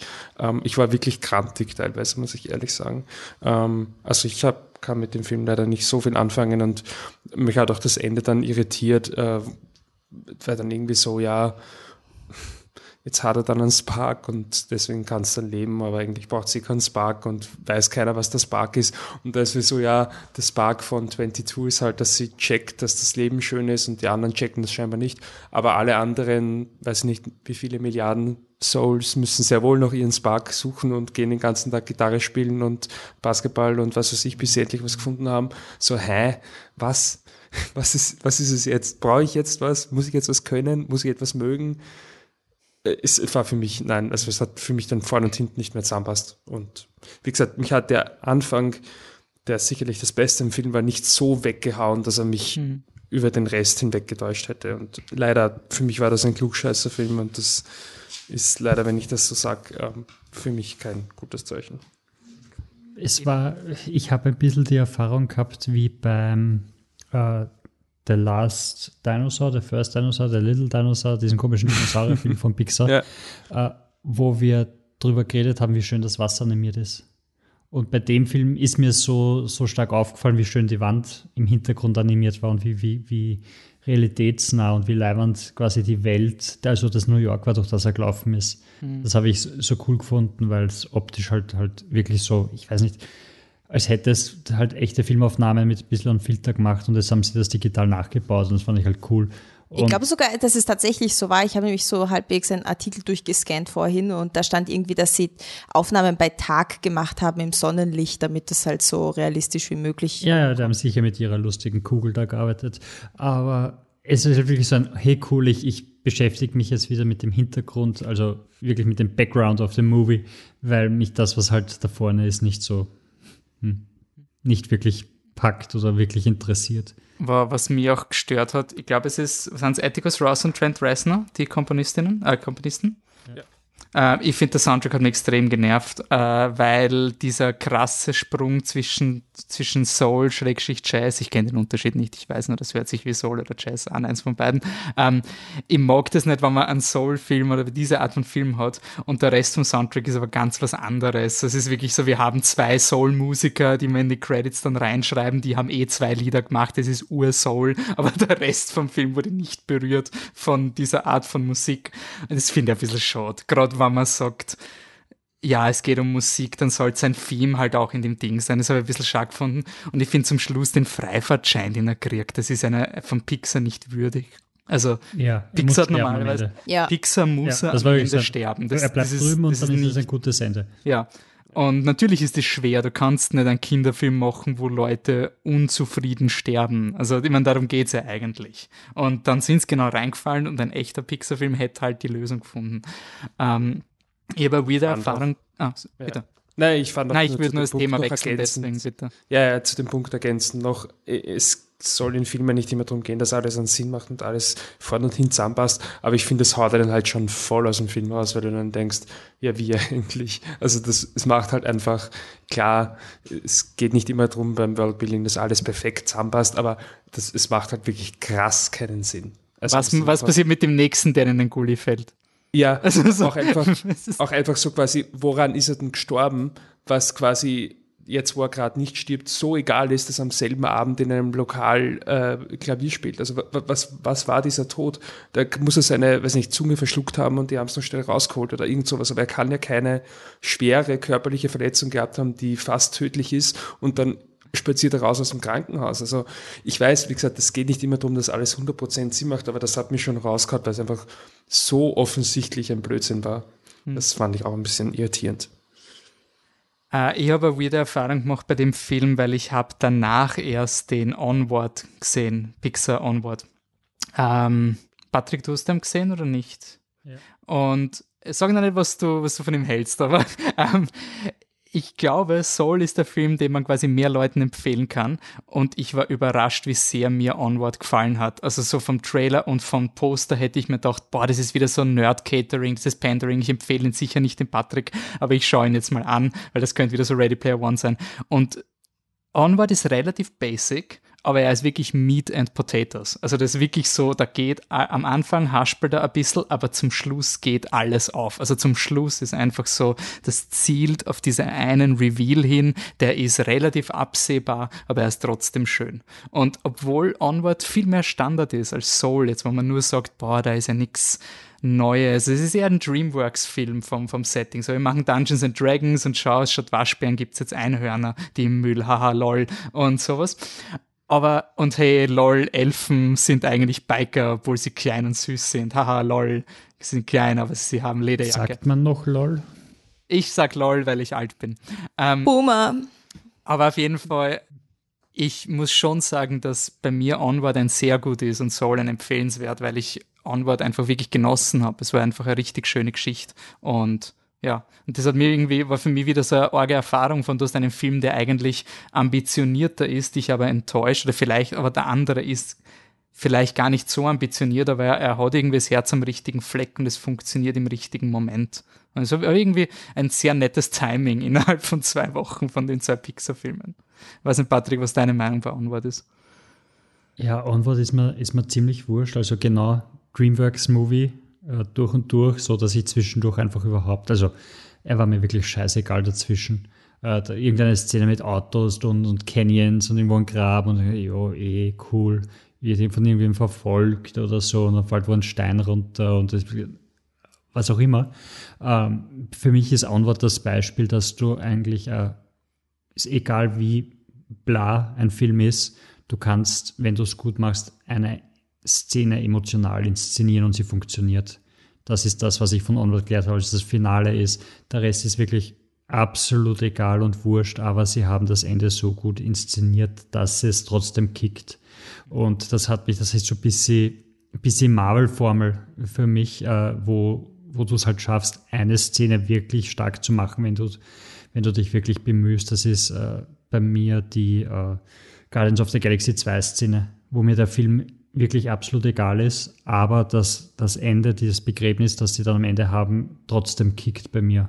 Mhm. Und das ist, finde find ich einfach interessant, dass ein Film, auch wenn er wurscht ist, äh, nur eine Szene braucht, um eine emotionale äh, Resonanz zu erzeugen. Das ich glaube glaub aber trotzdem. Finale von. Ja. Ich glaube trotzdem, dass es nicht funktionieren wird, wenn der Grundbau nicht da wäre. Also auch wenn dir der Grundbau wurscht ist, also auch das Finale von On war, das baut ja auf dem auf. Also wurscht, ob es Standard ist oder nicht, aber es, ich glaube, ich glaube, Soul hätte das nicht mehr zusammengebracht, weil die Dinge nicht in place waren. Also quasi beim Schauen von Soul gibt's jetzt nicht so, wenn ich dann auf den Film zurückblicke, dieses, ah, okay, quasi, jetzt, jetzt klickt das alles so richtig schön. Also, ich, ja, ich, ich bin mir nicht sicher, weil bei, bei Onward ist es sehr, sehr obvious, finde ich. Mhm. Und es war noch obvious bei, bei Guardians of the Galaxy und beide Filme sind mir, also den einen mag ich nicht, der andere ist mir absolut wurscht, den hätte ich jetzt vergessen bis aufs Ende. Und äh, du weißt, worauf es hinausläuft, wenn du den Trailer gesehen hast. Und trotzdem kickt das Finale. Also ich glaube, wer hätte Soul wirklich ein emotionales Ding am Ende gemacht, hätte es trotzdem funktioniert. Mhm. Also nur diese Szene an sich und, und dann bleibst du halt zurück mit einem positiveren Grundgefühl. Ja. Okay, äh, Rating für Soul bei mir ist ein empfehlenswert. Auch. Äh, Lava. Ähm, nein, empfehlenswert schon. Okay. Gut. Dann kommen wir zum nächsten Film, dessen Titel jemand anders sagt. Ich bin dran. Malcolm and Marie. Wolfi, Marie. Habe ich nicht Marie Und, gesagt? Äh, Was habe ich gesagt? Mary? Mary. Mary. Das ist ja auch schon wurscht. Nein, nein, also, nein. Nein, nein, nein. nein.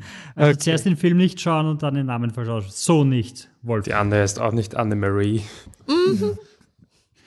Also, Anne Malcolm and Marie von Sam Levinson, den man kennt als Sohn eines anderen Regisseurs und als Erfinder von Euphoria, einer HBO-Jugendserie, in der auch Zendaya mitspielt. Äh, Malcolm and Marie ist ein Pandemiefilm, soll heißen, er ist in der Pandemie gedreht worden, weil Euphoria musste quasi den, den Dreh unterbrechen. Aber Regisseur und Hauptdarstellerin haben sich gemacht, hey, machen wir doch was anderes. Also uns ist langweilig. Haben sie sich ein Haus gemietet, irgendwo in den Hollywood Hills oder wo auch immer, und haben dann die ganze Crew in Quarantäne geschickt, um dann den Film zu drehen. Es ist ein Kammerspiel zwischen Malcolm und Marie, also zwischen Zendaya und John David Washington, ähm, die von einem Premierenabend zurückkommen. Er ist äh, Regisseur und hat sein Erstlingswerk quasi vorgestellt, ein Film, der auf mehr oder weniger auf ihrem Leben basiert. Und äh, er ist urhappy, dass der Abend so gut gelaufen ist und sie ist irgendwie pisst und du merkst, dass sie ziemlich grantig ist und äh, es stellt sich dann halt heraus, dass er ihr nicht gedankt hat bei der Vorstellung des Films und dass sie das immer noch sehr aufregt und dann entwickelt sich ein, ein Abend des Grauens für das Pärchen, weil sie, sie fetzen sich ziemlich hin und her und werfen sich viele schlimme äh, Dinge an den Kopf. Und äh, Malcolm and Marie ist so ein, so ein Kammerspiel, äh, ich eigentlich nicht, hin und wieder finde ich sie sehr, sehr spannend, manchmal finde ich sie sehr, sehr furchtbar. Ist immer eine Frage, wie das Pacing und die Emotionalität ist, weil äh, jeder Schauspieler und jede Schauspielerin müssen quasi viele unterschiedliche Emotionalitäten da, äh, darstellen. Sind mal die Guten, sind mal die Bösen, schreien, weinen. Da, da, da. Es, es sind immer diese Acting- Rollen irgendwie. Und bei dem Film ist das nicht anders, aber ähm, das Pacing funktioniert irgendwie so gut, dass es, dass es nicht stört, finde ich. Ähm, mir hat der Film zum Glück sehr gut gefallen.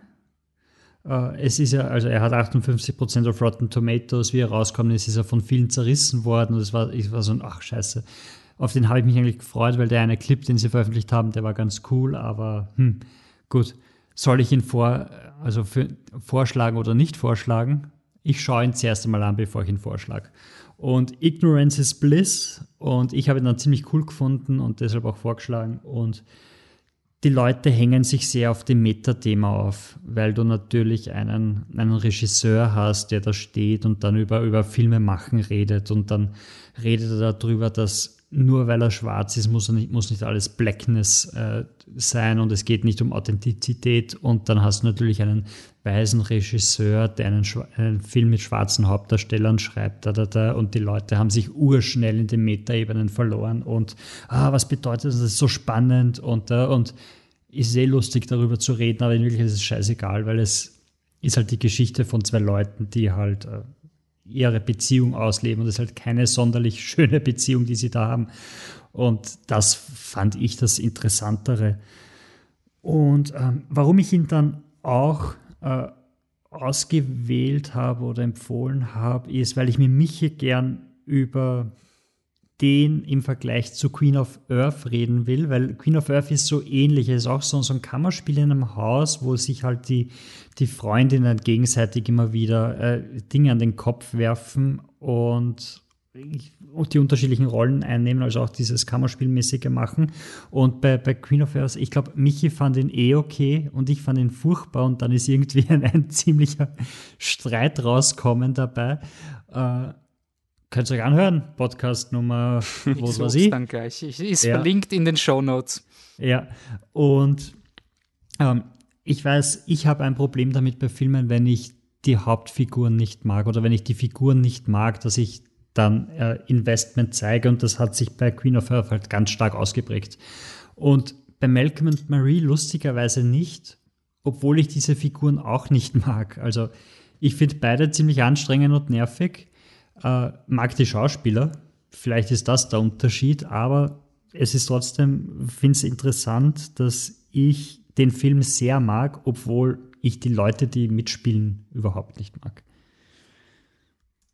Ich, ich glaube, ich bin eh der Einzige, der den Film gesehen hat, oder? Ja, aber ich kann jetzt zum Beispiel nur ganz kurz was einwerfen und dann lasse ich euch, euch weiter empfehle ich noch mal was. Ich, ich, ich habe auch keinen, ich hab er kommt, Also, ich habe mehr gemacht als der Wolfi, das möchte ich jetzt mal hier sagen. Ich hab Hast du zehn Minuten ein- geschaut? Ich habe auch Ich zehn habe Minuten geschaut. 48 Minuten geschaut. Okay, gut, dann hast du mir gemacht. Also, okay, mh, sorry. danke, ich habe gewonnen.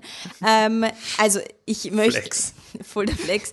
Äh, ja, ich habe ich hab ihn im Zug halt geschaut, weil ähm, ich, ich von Graz weg, also zurückgefahren bin nach Wien und dann war es irgendwie, habe ich ihn halt natürlich runter, äh, runtergeladen mit Netflix und habe mir gedacht, ja, jetzt schaue ich ihn halt, machen wir das. Und dann, vielleicht war es die Zugatmosphäre nicht die richtige Atmosphäre dafür. Ich habe dann nach 48 Minuten abgedreht und haben mir diese Netflix-Doku über dieses Hotel Cecil, Cecil in, in Los Angeles angeschaut, wo die Leute verschwinden und ermordet werden. Ähm, ja, nicht zu dem Thema. Auf jeden Fall, ähm, was mir sofort aufgefallen ist und was ich mir sofort vis- visualisieren kann, ist, wie, wie stark äh, die Kamera des, im Film ist, wie toll die Kostüme sind, wie großartig das Make-up und wie, wie wandelbar das Make-up ist und wie viel mit dem Make-up von der Zendaya ausgedrückt wird. Das fand ich, fand ich phänomenal gut. Das Haus ist unglaublich cool und wie das Haus inszeniert wird und wie sie ums Haus herumgehen und die- in diesem Schwarz-Weiß, also wirklich visuell ein absoluter Knaller und auf der großen Leinwand, gartenbaumäßig sicher, muah, Chefskiss. Ähm, aber die Dialoge, also ich bin schon ein Fan von Kammerspielen, mag ich gerne. Und das ist halt ein Kammerspiel, wo, wo du wirklich nutzt und das visuell aufarbeitest. Also, wie gesagt, das ist super, aber dialogmäßig fand ich es extrem vorhersehbar, wie, wie er losgegangen ist, obwohl ich nicht wirklich wusste, worum es geht. Aber es ist losgestartet, haben wir gedacht, aha, okay. Sie sagt was, er sagt was, wir versöhnen uns, sie wirft ihm was an den Kopf, er wirft ihr was an den Kopf, wir versöhnen uns und so weiter. Also es ist so- ein Schlagabtausch, der mich nach 48 Minuten haben mir gedacht, naja, nein. Also irgendwie, ich weiß nicht, ich, mich interessieren die beiden nicht wahnsinnig. Ich, ich finde die beide eher anstrengend. Sie haben beide ihre Fehler, sie haben sicher beide ihre Stärken, sie haben beide Fehler gemacht. Sie haben beide gute Dinge in die Beziehung mitgebracht und für mich persönlich habe ich irgendwie gesehen, was ich gesehen habe. Wie der Film weitergeht, ob der noch viel ähm, bereithält für einen, ob ich ihn früh, zu viel zu frühzeitig bewerte, ist absolut, kann genauso sein. Aber für mich persönlich, ich habe das Gefühl, ich habe einen Film gesehen. Ich weiß nicht, ob das ein gutes Zeichen ist. Ich habe das Gefühl, ich habe nach 48 weiß ich, worum es 48 Minuten, ich weiß, worum es geht. Wahrscheinlich nicht wirklich, aber für mich, ich habe überhaupt nicht dieses Gefühl, dass ich ihn weiterschauen will, obwohl ich ihn nicht schlecht fand, die 48 Minuten. Also das ist alles, was ich dazu zu sagen habe. Ich klinge mich auch noch kurz ein mit meiner wenig geltenden Meinung. Ich will ihn noch schauen, aber ich war mental nicht mehr in der Lage. Also ich habe Pieces of a Woman geschaut und nach zehn Minuten habe ich gewusst, hey, die Leute haben sich nicht lieb. Und das geht jetzt noch, das geht jetzt noch 80 Minuten so. Und nach Shia LaBeouf und Vanessa Kirby, das war einfach zu viel, back to back. Und deswegen ist er auf der Still to Watch List. Ähm, äh, ja, ähm, gut, was ihr dann von dem Film hält, falls, wenn ihr ihn dann mal fertig schaut, weiß ich jetzt auch nicht. Ähm, aber ich würde auf jeden Fall sagen, es zahlt sich schon aus, ihn, ihn fertig zu schauen. Ähm, erstmal ist auch, glaube ich, das, was mir am besten gefallen hat, ähm, am Film wirklich in erster Linie der, der technische Aspekt. Also ich fand auch die, die Kamera Wahnsinn, ähm, also was sie aus diesem äh, Häuschen da rausholen. Und auch das, das Setting ist, ist nicht cool gewählt. Ich habe irgendwo gelesen, dass es Zendayas Haus ist. Weiß aber nicht, also habe das dann nicht mehr äh, länger recherchiert. Ähm, aber also ob das quasi unter Anführungszeichen Zufall ist, dass das so eine großartige äh, Filmkulisse ist, aber es ist wirklich, als hätten es als hätten sie es baut dafür. Es ist wirklich ein großartiges äh, Setting. Ähm, und ich finde auch die Schauspieler super. Also beide tatsächlich. Ähm, ich weiß, dass die Zendaya hat minimalen Oscar-Pass, der, der John David Washington, da ist scheinbar zu viel Konkurrenz, aber ich fand wirklich beide ähm, sehr gut. Sie hat halt vielleicht ein bisschen die flashigeren Szenen, aber er kann da auch voll mithalten. mithalten. Ähm, das waren wirklich Er die Aspekte, die mir. viel. Ja, er redet halt sehr viel. Ähm, äh, das waren halt die Aspekte, die mir ähm, am, am, mich am meisten überzeugt haben. Ähm, ansonsten, also am Anfang muss ich sagen, habe ich äh, ein bisschen Probleme gehabt mit dem Film, weil ich fand es halt so, so äh, ja, irgendwo offensichtlich. Aber irgendwann habe ich mir gedacht, okay, eigentlich ist mein Problem gar nicht der Film, sondern eh das, was du auch meintest, mit quasi, es ist halt schwierig, wenn, wenn du erstmal realisieren musst, dass die Personen, die du zuschaust, nicht unbedingt ähm, Identifikationsfiguren sind. Und da fand ich halt die erste Szene eigentlich nachträglich gesehen richtig gut gemacht. Also der John David Washington legt, also der Malcolm, äh, legt da quasi äh, eine Schallplatte auf, die, die mehr oder weniger sagt, wie geil alles ist und dann läuft er durchs Haus und singt laut, wie geil alles ist und urgeil und er ist voll hyped und das ist halt nur die Zendaya, die, also die Marie, die ja quasi überhaupt gar nicht beachtet oder berücksichtigt, die ganz offensichtlich eine ganz andere Wahrnehmung von diesem Abend hat. Das haben sie eigentlich ganz cool, ähm, ganz cool inszeniert, was was mir wirklich getaugt hat. Und ähm, ich finde auch generell, er hat wirklich einige Momente, die wirklich super reinhauen. Was mich ein bisschen gestört hat, ich finde, es war schon sehr Drehbuch. Also es war wirklich so, ich finde, es war schon sehr ein Film, der stolz darauf ist, dass er ein Drehbuch hat. Also der wirklich so, hey Schatz, her, ich habe ein Drehbuch und ich habe Dialoge, mit denen ich eine Geschichte erzähle. Und das fand ich wirklich teilweise ein bisschen mühsam. Also gerade diese Struktur, was Diane kurz erwähnt hat, das wundert mich, dass du das nach 48 Minuten sagst. Ähm, ich bin ein Genie. Weil dann schau wirklich mal den ganzen Film, weil das fand ich, war irgendwann einmal dann schon ein bisschen öd. Also es, es geht wirklich sehr oft ähm, so dass sie sich quasi wieder vertragen und dann siehst du schon wieder, dass, dass äh, da geht der John David Washington, bevor es Bruder schnell aufs Klo und dann schlaft der Zendaya schon wieder der, der Mundwinkel runter und dann weißt du, okay, jetzt geht's dann wieder von vorne los. Und das ist dann sehr repetitiv, finde ich. Also das ist dann wirklich so, jetzt müssen wir das wieder von vorne angehen und dann kommen wir wieder auf was ganz anderes. Ich finde es cool, wie der Film halt über diese Dialoge ähm, auch, auch Twists reinbringt, die gar nicht so, dass du sagst, boah, Twist, aber die einfach wirklich ähm, den Konflikt zwischen den beiden einfach in ein ganz anderes Licht rücken. Ähm, also wo dann einfach mehr erfährst über die Figuren und so, ah ja, okay, das stört sie oder das stört ihn. Also es macht eigentlich voll Sinn. Und ähm, das finde ich an sich cool gemacht, aber irgendwann finde ich, verliert es ein bisschen den Effekt, weil es einfach, weil er ein bisschen zu stolz ist auf diesen, auf das, äh, auf diesen Effekt. Ähm, ja, die, die, den Queen of Earth-Vergleich finde ich interessant. Es ist klar, eh, wie du sagst, dass da und dort sind die Figuren halt von unsympathisch. Ich finde Queen of Earth ist aber schon in seiner Art schon sehr anders, weil Malcolm Memory ist sehr clean und ähm, sehr stylisch gefilmt und Queen of Earth will ja so ein bisschen, ob es jetzt gelingt oder nicht, da waren wir uns nicht ganz einig, aber er möchte ja so ein bisschen sein ähm, 60er psychedelischer Film sein, der so ein bisschen da in, in diese Richtung geht. Und was mir halt bei Queen of Earth extrem getaugt hat, weil ich das einfach so nie gesehen habe, ist, dass das, was Mark Memory halt über Beziehungen erzählt, erzählt er halt über Freundschaften und das habe ich ja persönlich auch seither, glaube ich, nie so gesehen, ähm, dass eine, eine Freundschaft wirklich als eine quasi zwischenmenschliche Beziehung so komplex und als so komplexes Konstrukt dargestellt wird, was wirklich, wirklich zeigst, da ist genauso Eifersucht drinnen und da ist genauso Vergleiche drinnen wie in einer normalen Beziehung, also einer, einer Liebesbeziehung. Eine Liebesbeziehung. Genau, das fand ich einfach, ist nicht cool. Deswegen hat mir Queen of Earth ähm, sehr getaugt. Aber das kam jetzt bei Mark and Mary, ist einfach ein anderes Thema. Aber ich finde den Film auch gut. Ja, ist wahrscheinlich schwierig, wenn du quasi außer Dialoge nichts hast, was du machen kannst, weil du hast halt zwei Leute in einem Haus.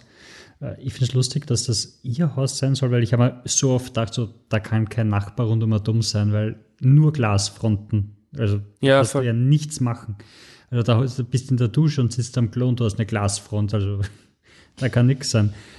Ähm, erwähnen wir nochmal die, die erste Szene, weil die finde find ich auch, also die ist vielleicht sogar die stärkste, weil es wird irgendwie wie ein, es ist eigentlich so ein bisschen ein Krimi inszeniert, so, so, warum ist sie so sauer? Und die Kamera ist außerhalb vom, vom äh, Haus und fahrt einfach von links nach rechts, während er im Haus auf und ab läuft und sich in seinem ersten Monolog gibt, wie geil das alles ist und wie er die ähm, Kritikerin von den LA Times aufplattelt hat und sie steht halt draußen und raucht. Und du siehst dann immer nur ganz kurz, wie sie steht und die Augen verdreht und die Szene dauert ja auch ewig, die dauert wahrscheinlich eh fünf Minuten oder so.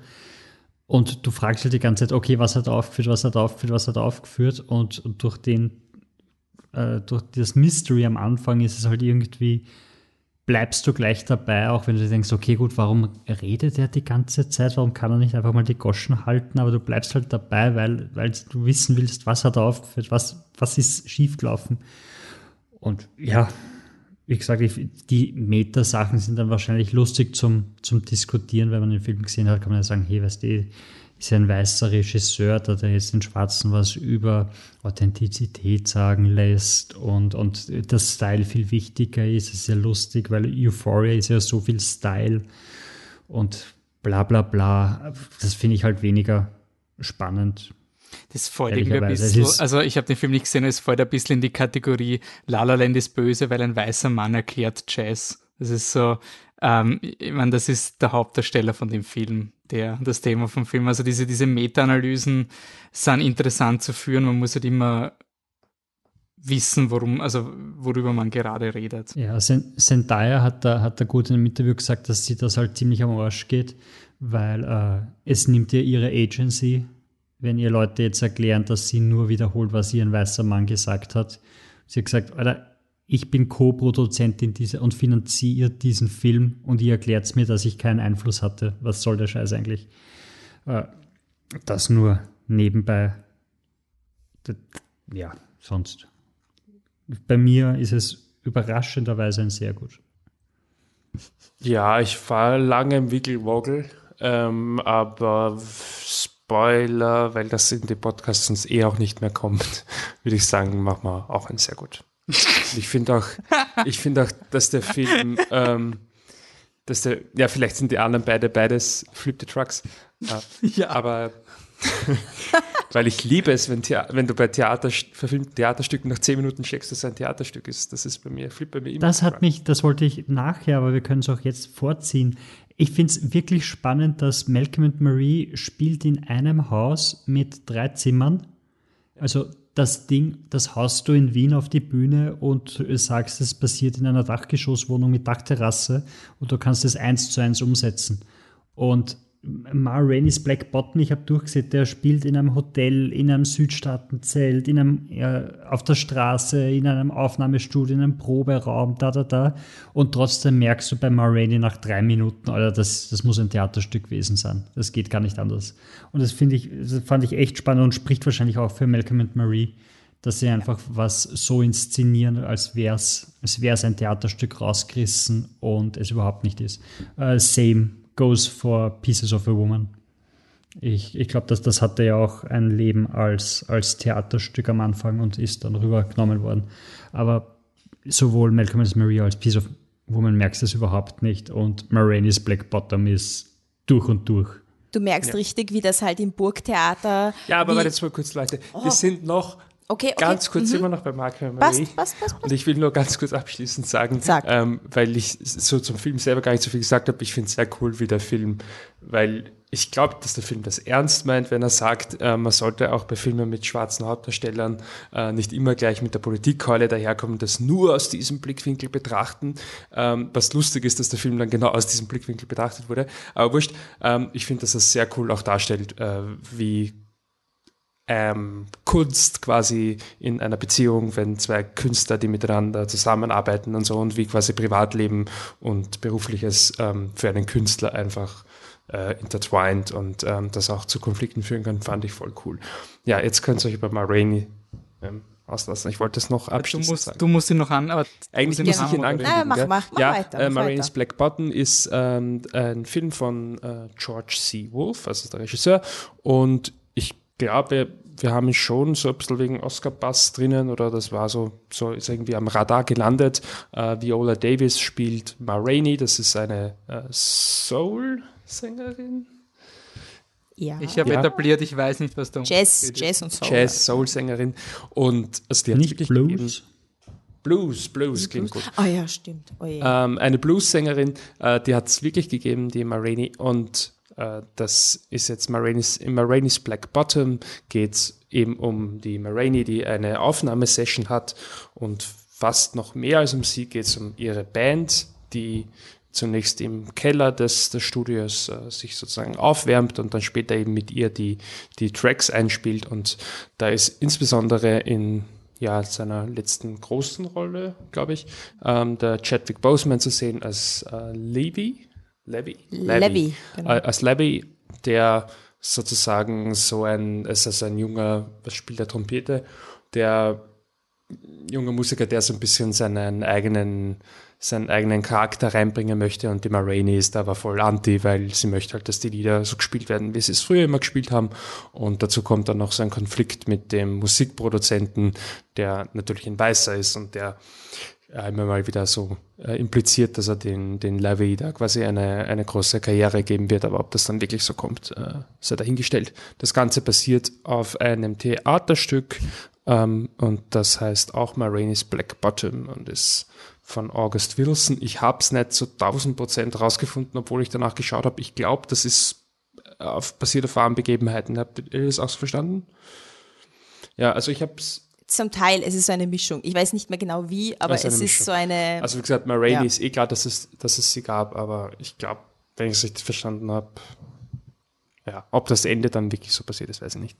Ja, ähm, ja, jetzt haben wir eh schon relativ tief drinnen. Also ich sage es gleich mal vorweg, ich finde den Film jetzt nicht so schlecht, ähm, aber halt auch nicht so hyper gut. Aber es ist halt, mich hat es halt wirklich tatsächlich sehr früh sehr stark rausgehauen, wie offensichtlich das halt ein Theaterstück ist. Ähm, und ich hatte das dann halt, also ich weiß nicht, tut mir dann einfach wirklich schwer, äh, einzusehen, warum ich das jetzt als, als Film schauen sollte. Also es ist wirklich ein, der hat einfach filmisch, finde ich, so gut wie nix. Er hat äh, eben am Anfang diesen, diesen Aufnahmeraum, da etablieren sie dann auch so eine Tür, wo super offensichtlich ist, was es für eine Symbolik hat. Und dann kommt irgendwann die Marini daher, das hat mich auch voll genervt, dass der Film Marainis Black Bottom heißt und dann geht es doch wieder um einen Typen.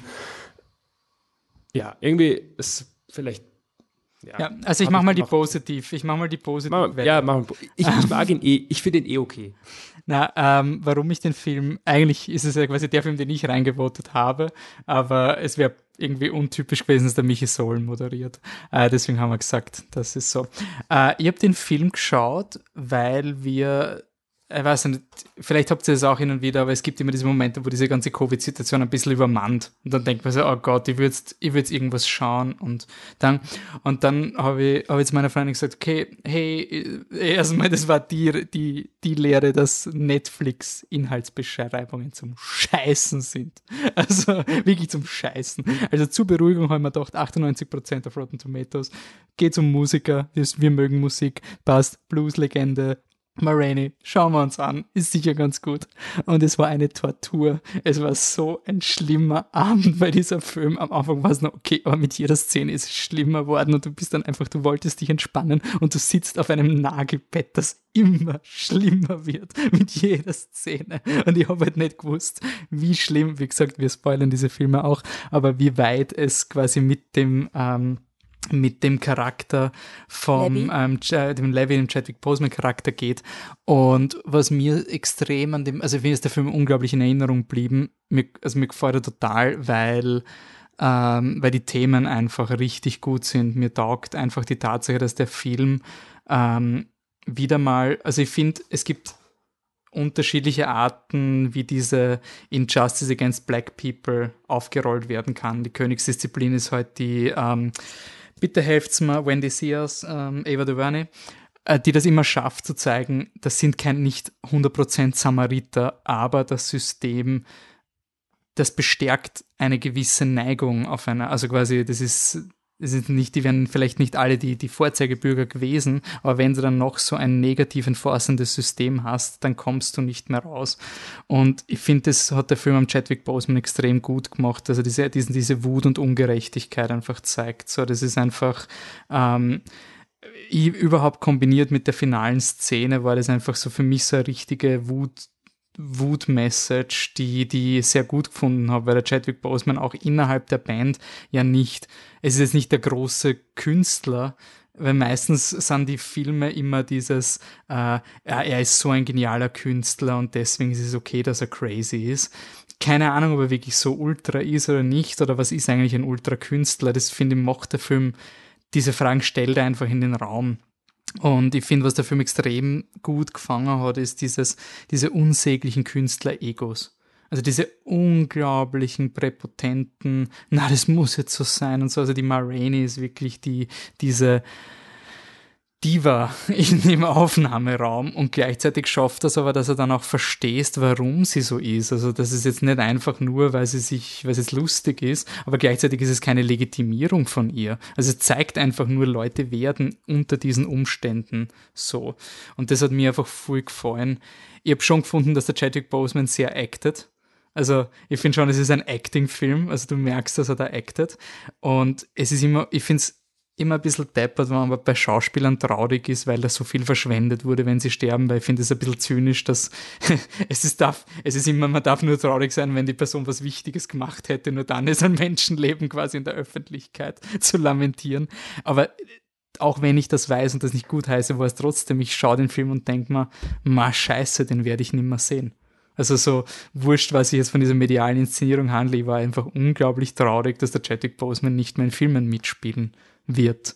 Und ähm, ja, also er dürfte auch ziemlich Bass haben für Hauptdarsteller, oder? Also es könnte könnte eine posthum Hauptdarsteller sein, obwohl das bis jetzt statistisch fast nie, glaube ich, erst dreimal passiert insgesamt. Also who knows, aber ich, ich, muss schon sagen, mir ist einfach wirklich von der Thematik in Erinnerung geblieben. Ich finde auch die Kritikpunkte mit dem, äh, mit dem Kammerspiel unterschreibe ich. Also es gibt keine Möglichkeit, nicht zu checken, dass das ein Theaterstück ist. Das, es gibt die zwei Sets, die von einer Wand getrennt sind, wo die Schauspieler immer hin und her gehen und sowas. Ähm, aber ich habe halt ich habe selten gehabt, dass mir ein Film so gefesselt hat mit dieser, mit dieser Suspense, was jetzt. Also ich war immer, jede Chadwick Boseman-Szene war für mich wie so eine Bombe, die du, wo du einfach hoffst, bitte kann die Szene rechtzeitig aus sein, bevor es schlimmer wird.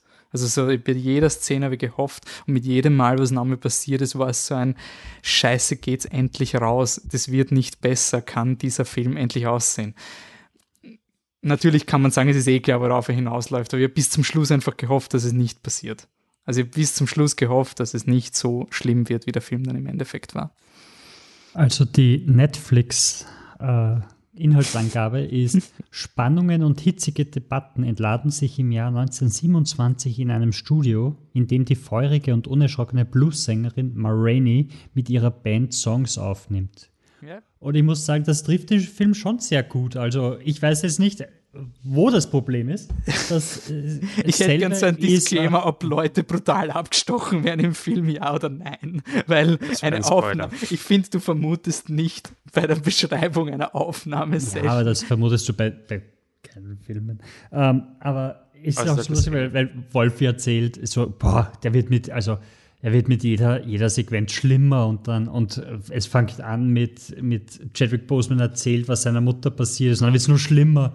Und ich finde, das ist die schlimmste Sequenz, also bis aufs Ende vielleicht, aber das ist die schlimmste Sequenz im Film. Und dann wird so, okay, gut, also puh, jetzt geht's noch so, und dann, okay, wo, wo sind jetzt die Sachen, die den Wolfi so fertig gemacht haben? Nein, nicht, das, nicht die Erzählungen, warte, die Erzählungen wären ja nicht schlimmer. Sie, ich finde. Nein, aber Art, ich weiß auch nicht, welche Szene ärger wird. Es ist halt so ein, okay, jetzt will sie ja Cola auch noch haben, weil sie ist halt sehr anstrengend. Aber vielleicht hat es mich auch zu sehr an eine Chefin erinnert, die ich mal hatte. Ich hatte mal eine Chefin, die genau so war mit, ich bin da und alle machen jetzt, was ich will. Und wenn irgendwas anderes passiert, dann, dann bricht das ganze System zusammen. Und ich habe mir so, ah ja, das erinnert mich an früher. Okay. Ja, sie ist nervig. Okay. Ah, was? Ja, natürlich muss es jetzt anders passieren, weil wenn es jetzt aber nie so gehen wird, wie irgendjemand andere dir sagt, dann, dann hättest du keine Kontrolle mehr. Ich, ich okay. finde das aber schön, dass er das nicht legitimiert und das ist unglaublich selten bei Musikerinnenfilmen. Nämlich fast nie. Also diese, ich habe mit so, ich habe das schon so oft gehabt, dass die Solisten, Solistinnen kommen und sie sind unausstehlich und wirklich, sie leisten jetzt nicht viel mehr als der Rest vom Orchester, aber du musst dich, du musst trotzdem, müssen die bescheißelt werden von der ganzen Organisation, damit sie ihre fünf Takte singen und der Rest vom Orchester huckt das den ganzen Tag da und es ist wurscht. Also ich war in, ich finde, das hat der Film so gut eingefangen, dieses, diese Nervigkeit auf eine Art von diesen affektierten Künstlern. Die, ich war überrascht, dass der Film es nicht legitimiert hat, weil ich finde, gerade bei Hollywood-Filmen ist es immer so ein der Zweck heiligt die Mittel. Ja, aber die Ma ist so gut, der ihre Musik ist so super, deswegen darf sie menschlich ein Arschloch sein. Und der Chadwick Boseman ist so ein toller Trompeter und deswegen ist es voll okay, dass er ein Arschloch ist. Und das macht er eben nicht. Und das finde ich urcool. Also das, das habe ich schon so selten gehabt, dass diese großartigen Künstler nicht als der Zweck heiligt die Mittel Künstler ins inszeniert werden. Allein nicht das hat den Film für mich schon mal auf eine riesige Ebene gehoben.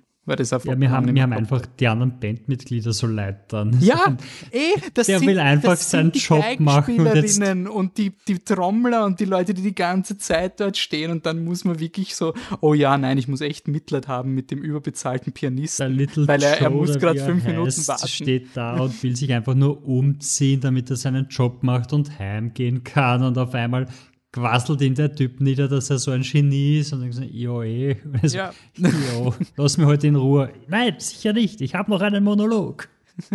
okay. Um, kann mir irgendwer von euch erklären, warum Viola Davis so geschminkt ist, wie sie geschminkt ist? Ich habe es nicht recherchiert. Ich denke, es ist Absicht, oder? Das ist Weil ich weiß, ja, aber ich, Also ich, die, ich verstehe ja, wenn man sagt, so, der spielt im Süden und in der ersten Szene macht es voll Sinn, wie alle dastehen und alle mit den Fächern immer dumm tun und schwitzen bis zum geht nimmer, dass sie eben dieses auch, oh, sie steht auf der Bühne, powert sich aus und so weiter, aber in allen anderen Szenen ist so ein, es ist halt ein Frühlingstag oder sowas und es Nein, ist es einfach ist ja so, urheiß. Es ist ja, aber urheiß, deswegen ist kostet die das Cola. Ne? einzige, aber sie ist die einzige.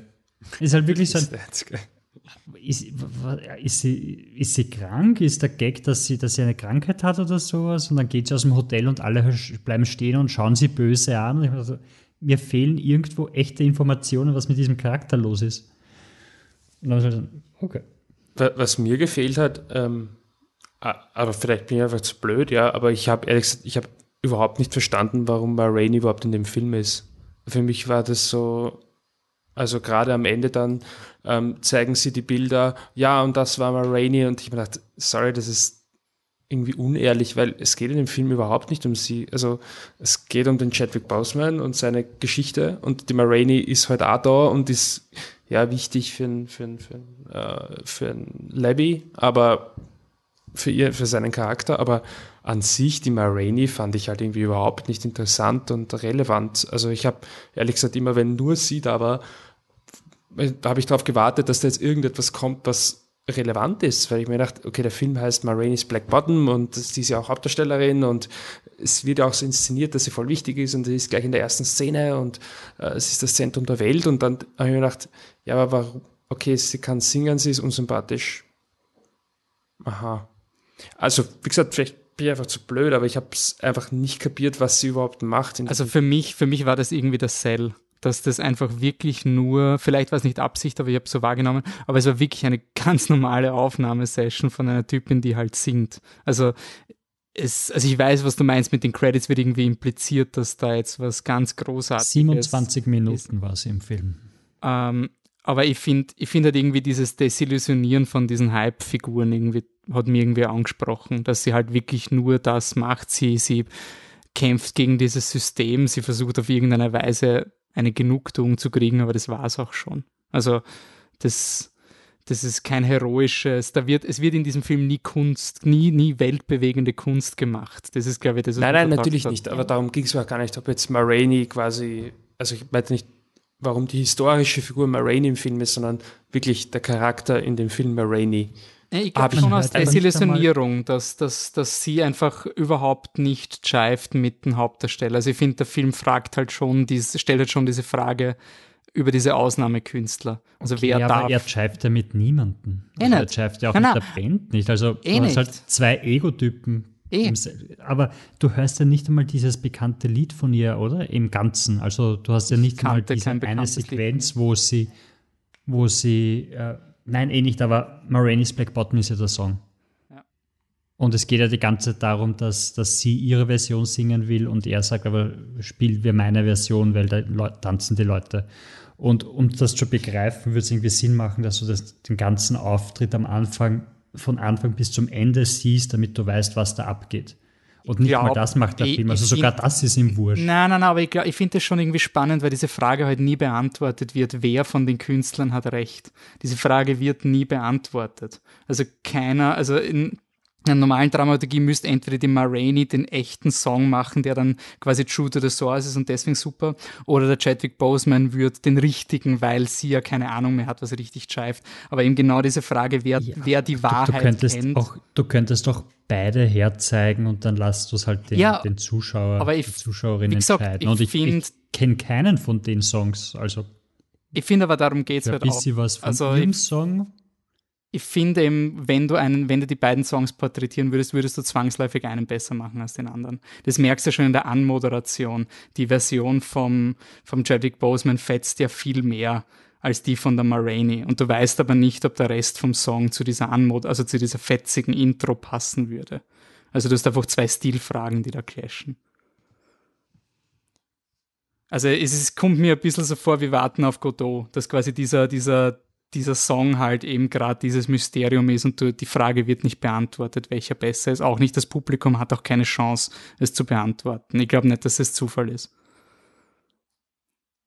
Ja, also ich, beim Film kommt es halt nicht drüber, dass es Absicht ist, finde ich. Es ist halt so ein naja, ich weiß nicht, ich finde es vor allem die Kategorie, was man rein Also wie gesagt, ich finde, der Film hat mir irrsinnig viel gegeben, weil ich finde, genau das sehe ich in dem Film. Also es ist für mich jetzt, es ist im Vergleich zu Soul, sehe ich nicht eine Aneinanderreihung von ziellosen Dingen, sondern was mir halt da, also er, er geht halt wirklich weg von der Musik, weg von diesen ganzen großartigen Künstlermomenten de facto und beschäftigt sich ja mit den Menschen und, und, und macht keine Heroes aus denen. Und ich weiß, also ich habe die ganze Zeit befürchtet, dass der Moment kommen wird, wo die Chadwick Boseman-Version gespielt wird und sie ist offensichtlich besser als die von der Ma. Deswegen hätte er die Legitimierung mit, er ist der echte Künstler, sie der Fake und am Ende stirbt und das ist traurig, weil er der echte Künstler wäre. Und so weißt du nicht am Ende vom Film, Jetzt, wenn man nur ganz kalt, ganz oberflächlich und böse sind, es geht nur um die Musik und ob es Menschen dürfen nur überleben, wenn sie echte Künstler sind, dann könnte man quasi sagen, ah, urtragisch, der revolutionäre Künstler ist gestorben. Und wenn es scheiße gewesen wäre, wäre es wurscht gewesen, weil er eh kein guter Künstler ist. Aber dadurch, dass wir nie wissen, welcher Potenzial der Chadwick Boseman wirklich gehabt hätte, ähm, außer halt in der After-Credit-Szene wird schon ein bisschen impliziert, macht es, finde ich, so tragisch, weil es geht ich, ich komme, ich glaube, der Film hat mich so berührt, weil ich extrem aus dieser Szene auch komme und ich habe das schon so oft erlebt, dass die, die, die Endmusik die Mittel, also den, den Zweck heiligt. Ah, der, der Zweck heiligt die Mittel quasi. Und ich habe einfach mit sowas gerechnet und war deswegen so überglücklich, dass es endlich mal ein Musikfilm ist, wo es nur um die Menschen geht und nicht um die Musik und die zwischenmenschlichen Beziehungen. Ich glaube, ich tue mich jetzt mal eintunen mit ein bisschen Drama. Als ich den Film, nachdem ich mit dem Film fertig war, habe ich mir gedacht, wenn wir jemals wieder ins Gartenbaukino gehen dürften und dort auch die Oscarverleihung wieder stattfindet und das ist der letzte Film davor, dann, dann muss ich mich zwingen zu schlafen, weil das halte ich nicht nochmal aus. Also ich fand den Film ziemlich schlimm. Ähm, er hat mich sehr aufgeregt in verschiedensten Variationen von Wut und, und, und Genervtheit und Langeweile waren so die Emotionen, die so durchgegangen sind. Ähm, also vor allem dieses, okay, wo fange ich an? Also erst einmal, die erste Szene hat mich kappt. Das im Zelt, die Musikszene im Zelt, vielleicht ist sie total Standard und was auch immer, aber irgendwie hatte mich voll kappt, hat man gedacht, ah, okay, das ist ein guter Einstieg. Und dann legen sie halt los im Übungsraum. Und die Dialoge im Übungsraum, also ich fand den, den Levi, den Levi fand ich so unglaublich hysterisch und nervig, dass ich wollte ihm nicht mehr zuhören. Und was mich daran am meisten aufgeregt hat, ist eben, was ihr schon alle gesagt habt, mit diesem, worum geht's eigentlich? Geht's jetzt um die Ma Rainey oder geht's um ihn? Und ich habe nicht gewusst, worum es in dem Film geht. Und Ma Rainey ist Black Bottom, sie ist in der ersten Szene, sie ist die Bluessängerin.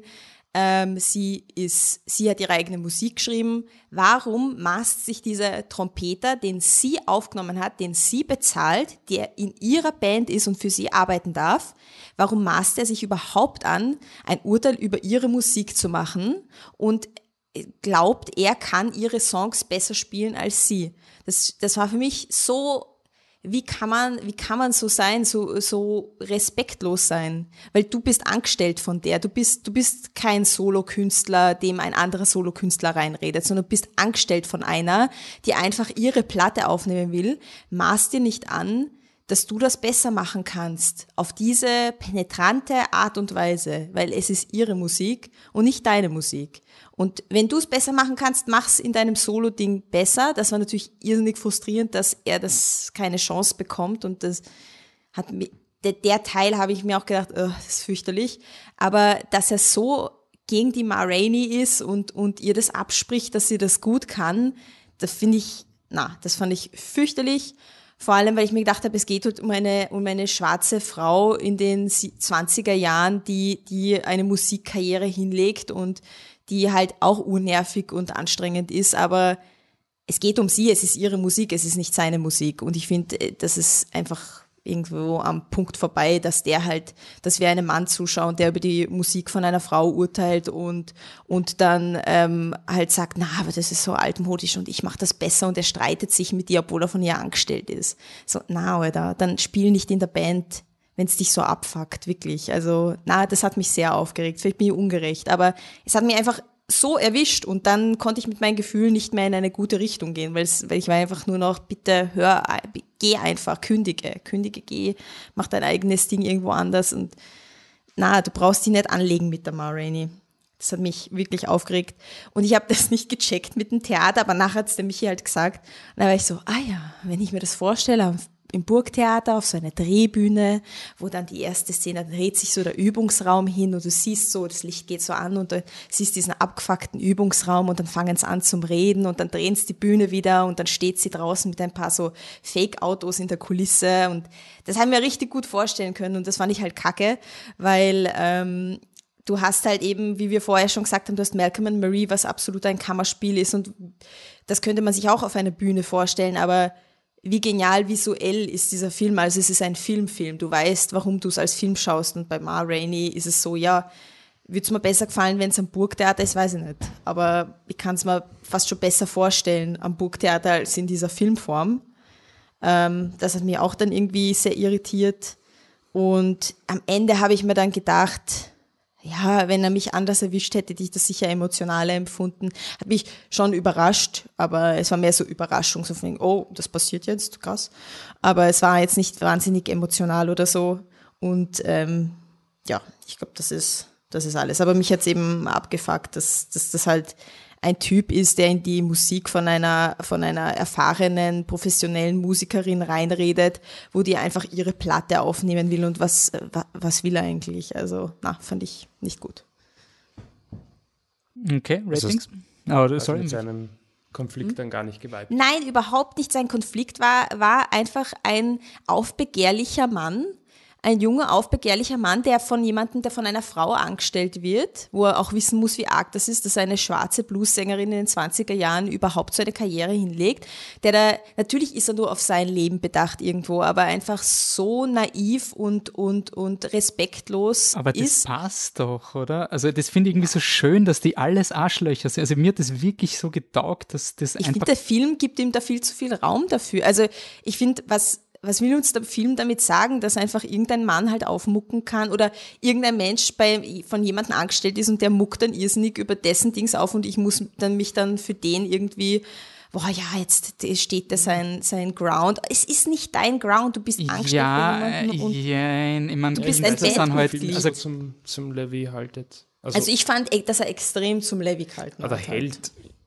Ich finde nicht. Also ich finde nicht, dass der Film zum, also wie gesagt, er gibt, es gibt ja nie das, das, das ist für mich die Stärke, dass der Film weder dem Levy noch der Marini jemals recht gibt. Er schwankt in der Darstellung, finde ich, extrem. Ich nicht. Doch, weil am Anfang finde ich die Marini die großartige, dann ist man so, ja, der Levy, der ist quasi der echte Künstler und dann kommt schon der Reality-Check für mich von der Marini, wo sie ihm halt so, wo sie ihm das also wo sie diesen Monolog hat mit, dass sie, dass es der einzige Moment ist, wo sie wichtig ist für diese weißen Leute, wo du halt checkst, die hat schon den nächsten Schritt gemacht. Also die ist quasi äh, vom, vom, von der Persönlichkeitsbildung ist die schon durch alle Frustrationsdinge durchgegangen, die den Levi so arrogant und wütend machen. Der Levi ist noch, also quasi in dieser Musikszene hat der Level diese ganzen Orgen, Reinscheißerei-Momente noch nicht gehabt. Der geht da rein als der junge, große Künstler und glaubt, er, er, er räumt da auf und das, das hast du oft. Also Künstlerkollaborationen sind ja selten, ich meine,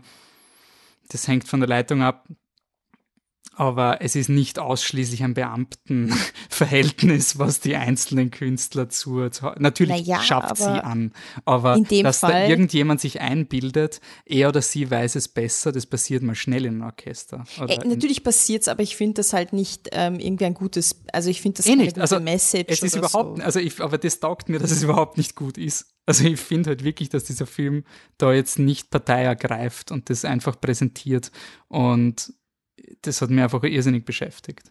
Ich, ich finde schon, also für mich hat sich sehr angefühlt nach Partei ergreifen, weil ich halt die ganze Zeit das Gefühl hatte, wir sollen jetzt mit dem L- Levi, mitviben und dass der seinen Willen durchbringt. Das war, das, ich hatte das Gefühl, der will mir das quasi aufforcen, dass ich für, zu dem halt und, und dass der dann am Ende seine, seine Version spielen darf und dass es urunfair ist, dass er seine Version nicht spielen durfte. Fand ich aber überhaupt nicht unfair, weil es ist ihr Ding. Und wenn sie entscheidet, das geht nicht, dann geht das halt nicht. Ich glaube, was der Film unfair findet, ist, oder die Geschichte unfair findet, ist eher wie der Musikproduzent mit ihm umgeht. Das, und das Also finde ich auch, nicht, ja. Dass er, dass er, aber wie gesagt, man kann es ja unterschiedlich wahrnehmen. Aber ich hätte es auch nicht so wahrgenommen, dass er, dass der Levy von der Marini oder vom Orchester unfair behandelt wird. Ich habe es auch eher als Konflikt unter Künstlern wahrgenommen. Aber ja, kann man unterschiedlich aufnehmen, ist eh klar. Voll. Okay. Ähm, Rating bei mir ist dann sehr gut. Empfehlenswert. Wirklich. Okay. Ich Patrick? sag lauwarm. Ah, Laura Anne, Patrick? Nein, ich glaube auch empfehlenswert. Ah, interessant. Okay. Gut, dann kommen wir zum großen. Auch was ganz leicht. einen nächsten leichten Film in unserer Parade von, also der optimistischste Film war der, den wir nicht mochten. Yes. Und die, die drei deprimierten Filme haben zumindest ein paar Champions. Also wir kommen zu Pieces of a Woman. Ah, Woman. Ah, scheiß Plural. Also, Pieces of a Woman. Genau. Quoten-Ungarin darf jetzt den ungarischen Film vorstellen. War das. Absicht eigentlich? Ich habe es mir erst beim Recherchieren gedacht. So, uh, Was denn? ungarischer Regisseur, war das Absicht? Naja, sicher. Naja, ich muss, ich bin, ich muss einfach irgendwo die Kultur meines Heimatlandes aufrechterhalten, ähm, hier als Trägerin auf meinen Schultern. Und ähm, Cornel Mundrozo kennt man eh von White God und Jupiter Moon. Jupiter's Moon, nicht Jupiter Ascending. Nicht Jupiter Ascending. Nicht Jupiter Ascending. Nie Jupiter Ascending. Den Genau. habe ich schon wieder vergessen. Und wenn man so einen, ähm, äh, so einen großen, Selbstschutz Ja, voll. Also einen großen, also großen oder so einen werdenden großen ungarischen Regisseur mal hat, dann haben wir gedacht, muss ich den auch promoten. Vor allem, weil mir ähm, die Story von Pieces of a Woman auch sehr zugesagt hat. Das Drehbuch hat seine Frau, äh, die Cotta Weber, geschrieben.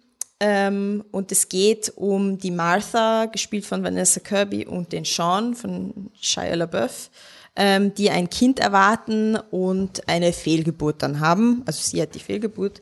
Und ähm, dass dieses Trauma halt aufgearbeitet wird und wie halt das Ehepaar an, also das Regisseur, Drehbuch, Ehepaar daran herangegangen ist, dass die äh, Cotta ein, ein ähm, glaube ich, ein Theaterstück eben schreiben wollte. Ähm, und während ihrer Recherche für das The Theaterstück ist sie halt mit extrem vielen Geschichten von Frauen halt konfrontiert gewesen und hat sich die alle angehört. Und irgendwann haben sie halt zu zweit gecheckt, so, oh wow, uns ist ja eigentlich auch so was ähnliches passiert, nicht so in schlimmen Ausmaß. Also ich glaube, sie haben kein Kind verloren oder so, aber zumindest sei ihnen etwas ähnliches passiert und es hätte ihre Beziehung auch auf die Probe gestellt und deswegen wollten sie das dann Also gemeinsam angeblich filmen. schon. Sorry, Echt? Weil, ja, Oh. ich habe extra nochmal nachgelesen, weil der Michi hat Okay. auch gemeint, dass sie nicht, aber es sind wahre Begebenheiten. Okay. Also sie hat selber auch. Sorry. Na, na, ähm, guter Einwurf. Ähm, ja, dann macht es das noch ein bisschen dingsiger, na, interessanter irgendwo. Also ähm, im Film, mh, in der ersten, die erste Szene äh, ist die Fehlgeburtsszene, würde ich sie jetzt frech nennen. Die dauert, wie viel, 23 Minuten oder so? 20 Minuten. So 20 Minuten, na Wahnsinn. Ähm, die finde ich ist Also sehr gut. inklusive dem Anfang, Ja. den paar Minuten. Länger als Marini am Bildschirm war. Danke für diesen Einwurf. Ja, ja, genau. Ähm, es fühlt sich aber, also ich hatte sehr viel Angst vor dieser Szene, ähm, aber die Szene war dann, wie soll man sagen, nicht so schlimm, wie man sie erwartet von so einer Szene, weil ähm, dann äh, der Regisseur doch am Ende recht abrupt abgebrochen hat und, und uns verschont hat von wirklich dem Nitty-Gritty, wirklich noch schiererem Weinen, Weinen-Teil, sozusagen den Cry-Teil des Ganzen. Ähm, das ich, also ich möchte gleich sagen, die Szene finde ich äh, großartig, wirklich so gut inszeniert, so, so genau aufeinander abgestimmt, mega Timing, mega Schauspielerleistung, mega Kamera. Also alles ist so perfekt, es greift so sehr in, ineinander, es ist, es ist wirklich die perfekte Szene für mich. Aber danach, der Film nimmt ab. Und das ist so ein Gefühl, das ich manchmal bekomme bei, bei Filmen oder auch bei Büchern und so, wo du das Gefühl hast, ja, du hast halt eine Idee, die jemand umsetzen wollte und diese Idee ist großartig. Aber was, wie mache ich aus dieser Idee ein großes Ganzes? Wie mache ich, wie diese kleine Idee, wie, wie, wie kann das was Großes werden? Und ich finde, bei diesem Film haben sie diese Idee großartig umgesetzt, aber das, was danach kommt, nimmt dann ab und ähm, wird recht ähm, basic. Also da ist keine Großartigkeit mehr leider zu sehen. Der Teil nach der Fehlgeburt, da geht es darum, wie die zwei ähm, Elternteile des verstorbenen Kindes versuchen, das aufzuarbeiten. Sie haben beide ihre eigenen Herangehensweisen. Finde irgendwie arg, dass ähm, einerseits finde ich es gut, dass äh, der Vater des Kindes auch beim Trauern gezeigt wird, weil ich finde, das ist sehr wichtig und das ist auch etwas, was ähm, oft bei dieser, bei dieser Thematik sehr äh, ku zu kurz kommt, dass eben die Väter die sind, die irgendwie stark sein müssen und die da keine Emotion äußern können oder, oder dürfen, weil das, die, die Mutter hat das Kind verloren und der Vater darf nur im Stillen trauern.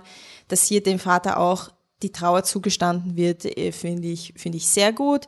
Aber die Geschichte vom Shia LaBeouf, vom Sean, ist äh, einfach nur bla. Ähm, total unrealistisch und er ist auch mega unsympathisch. Ist ein bisschen kacke. Und dann ist, finde ich, zu wenig Fokus auf der Martha, die, ähm, die wirklich doch interessant ist und wie sie mit dem Tod vom Kind umgeht. Das ist auch wirklich ein interessanter Part und dass das dann nicht mehr so im Vordergrund steht, sondern ähm, so bla Lebensgeschichte vom Sean ist ein bisschen enttäuschend und es gibt mehrere unnötige Elemente, die mir eben irgendwo zeigen, dass, dass die eine Szene das Ding des Films ist und der Rest halt, weil man einen Film machen wollte, dazu ist. Zum Beispiel, dass die Mutter Demenz hat, also die Mutter von der Martha hat Demenz. Wozu? Interessiert niemanden. Eine, ich führe, ich habe eine Redegeschichte, ähm, also Szene beim, vor Gericht, wo die Martha für sich einsteht, einmal auch ein bisschen typisch und die Affäre vom Sean auch total unrealistisch zwischendurch. Also es sind solche Sachen, die irgendwie, wo man das Gefühl hat, das gehört irgendwie zu einem Film dazu, aber ist das wirklich die Großartigkeit, die ich anstrebe, wenn ich solche Bleielemente reinnehme? I don't know. Jemand auch noch was? Äh, ich kann sagen, äh, ähm, wo wir gerade geredet haben, welche Nuancen ich in Marainis Black, Body hin, äh, Black Bottom hineininterpretiert habe. Äh, es gibt so Momente bei so Oscar-Filmen, wo der Schalter fällt und dann ist vorbei. Also so, es gibt so zwei, drei Szenen. Äh, das war in diesem Fall der Moment, wo sie ihren passiv-aggressiven Ehekrieg ausgetragen haben mit dem symbolischen Luftball, der zwischen ihnen gelegen ist, symbolisch für die Schwangerschaft. Und ähm, sie sich eine Zigarette anzündet und der Shia LaBeouf dann einfach so diesen, diesen Hüpfball ins Gesicht schießt und sie als Bitch bezeichnet und weggeht, nachdem er koksend eine Anwältin ähm, Sex gehabt hat und über Brücken sinniert hat. In dem Moment war der Film für mich vorbei. Das war wirklich so dieses so, ja, nein, nein, also ich weiß nicht, ob das echte Menschen sind. Ich finde, es ist so richtig, da wird er zum Oscar-Movie. Dann gibt's die Ansprache von der Mutter, die noch, also Single Shot Frontal, wo die Mutter mal actet für den Oscar-Clip, wo die Mutter mal die Lebensgeschichte abverrattert, die offscreen so schlimm ist, quasi so arg. Und dann hat sie die nächste. Ich finde, das Ende hat mich kurz wieder dazugeholt. Die letzte Szene habe ich sehr toll gefunden und ich finde, du könntest die ersten 30 Minuten machen und dann die letzte Szene und hättest eine schöne Novelle quasi. Ähm, ich finde nicht, dass es das Drama dazwischen braucht. Es, also ich, ich habe ihn geschaut, ich finde ihn ganz angenehm vom Pacing. Also ich finde ihn nicht mal, also handwerklich sehr gut. Aber ich finde schon, dass er, dass er in die üblichen Oscar-Fallen tappt. Also wie mache ich Drama, wie mache ich äh, Intensity, wann schreie ich, wann bläre ich. Ähm, das ist alles recht Kochbuch für mich, Gwen. Aber die, ich muss auch zustimmen, die ersten 30 Minuten, ich bin kein Fan von One-Shots. In dem Fall war ein One-Shot gut. Also das war, es war, es ist mir zwar aufgefallen, ist ein One-Shot und muss nicht sein, aber ich finde, okay, du willst dieses Feeling, dass da jemand einfach mit live dabei ist. Also du willst quasi, die Kamera fühlt sich an, als würde da ein, als wären wir quasi in diesem Raum und würden quasi panisch hin und her laufen.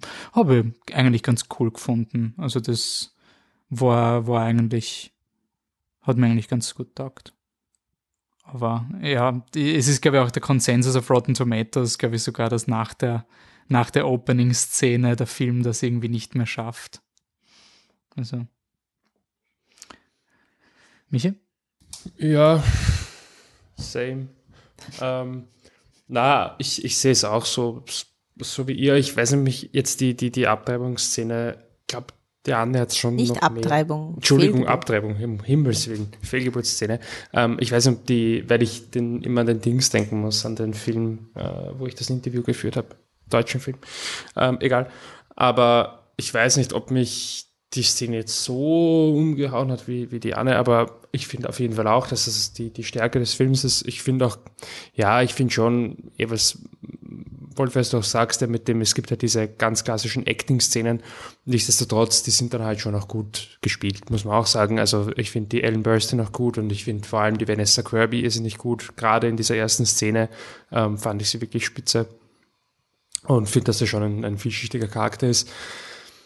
Ansonsten, ich, ich sehe es so wie ihr, es ist halt so ein bisschen hat man das Gefühl, er hat so diese ein, zwei Ideen, die er wirklich unbedingt machen will und den Rest füllt er halt dann auf mit, mit ein bisschen 0815. In dem Fall halt eher so ein bisschen Drama Pick. Und was ich auch finde, das kannst du aber auch besser machen, als der Film macht. Also ich finde, er ist auch, ist halt so, es ist nicht so schlimm wie die, die Joe Wright Filme, also ähm, Darkest Hour und so, dass du quasi merkst, der, der will jemand einen 0815 Film machen und nicht immer das bringt er zusammen.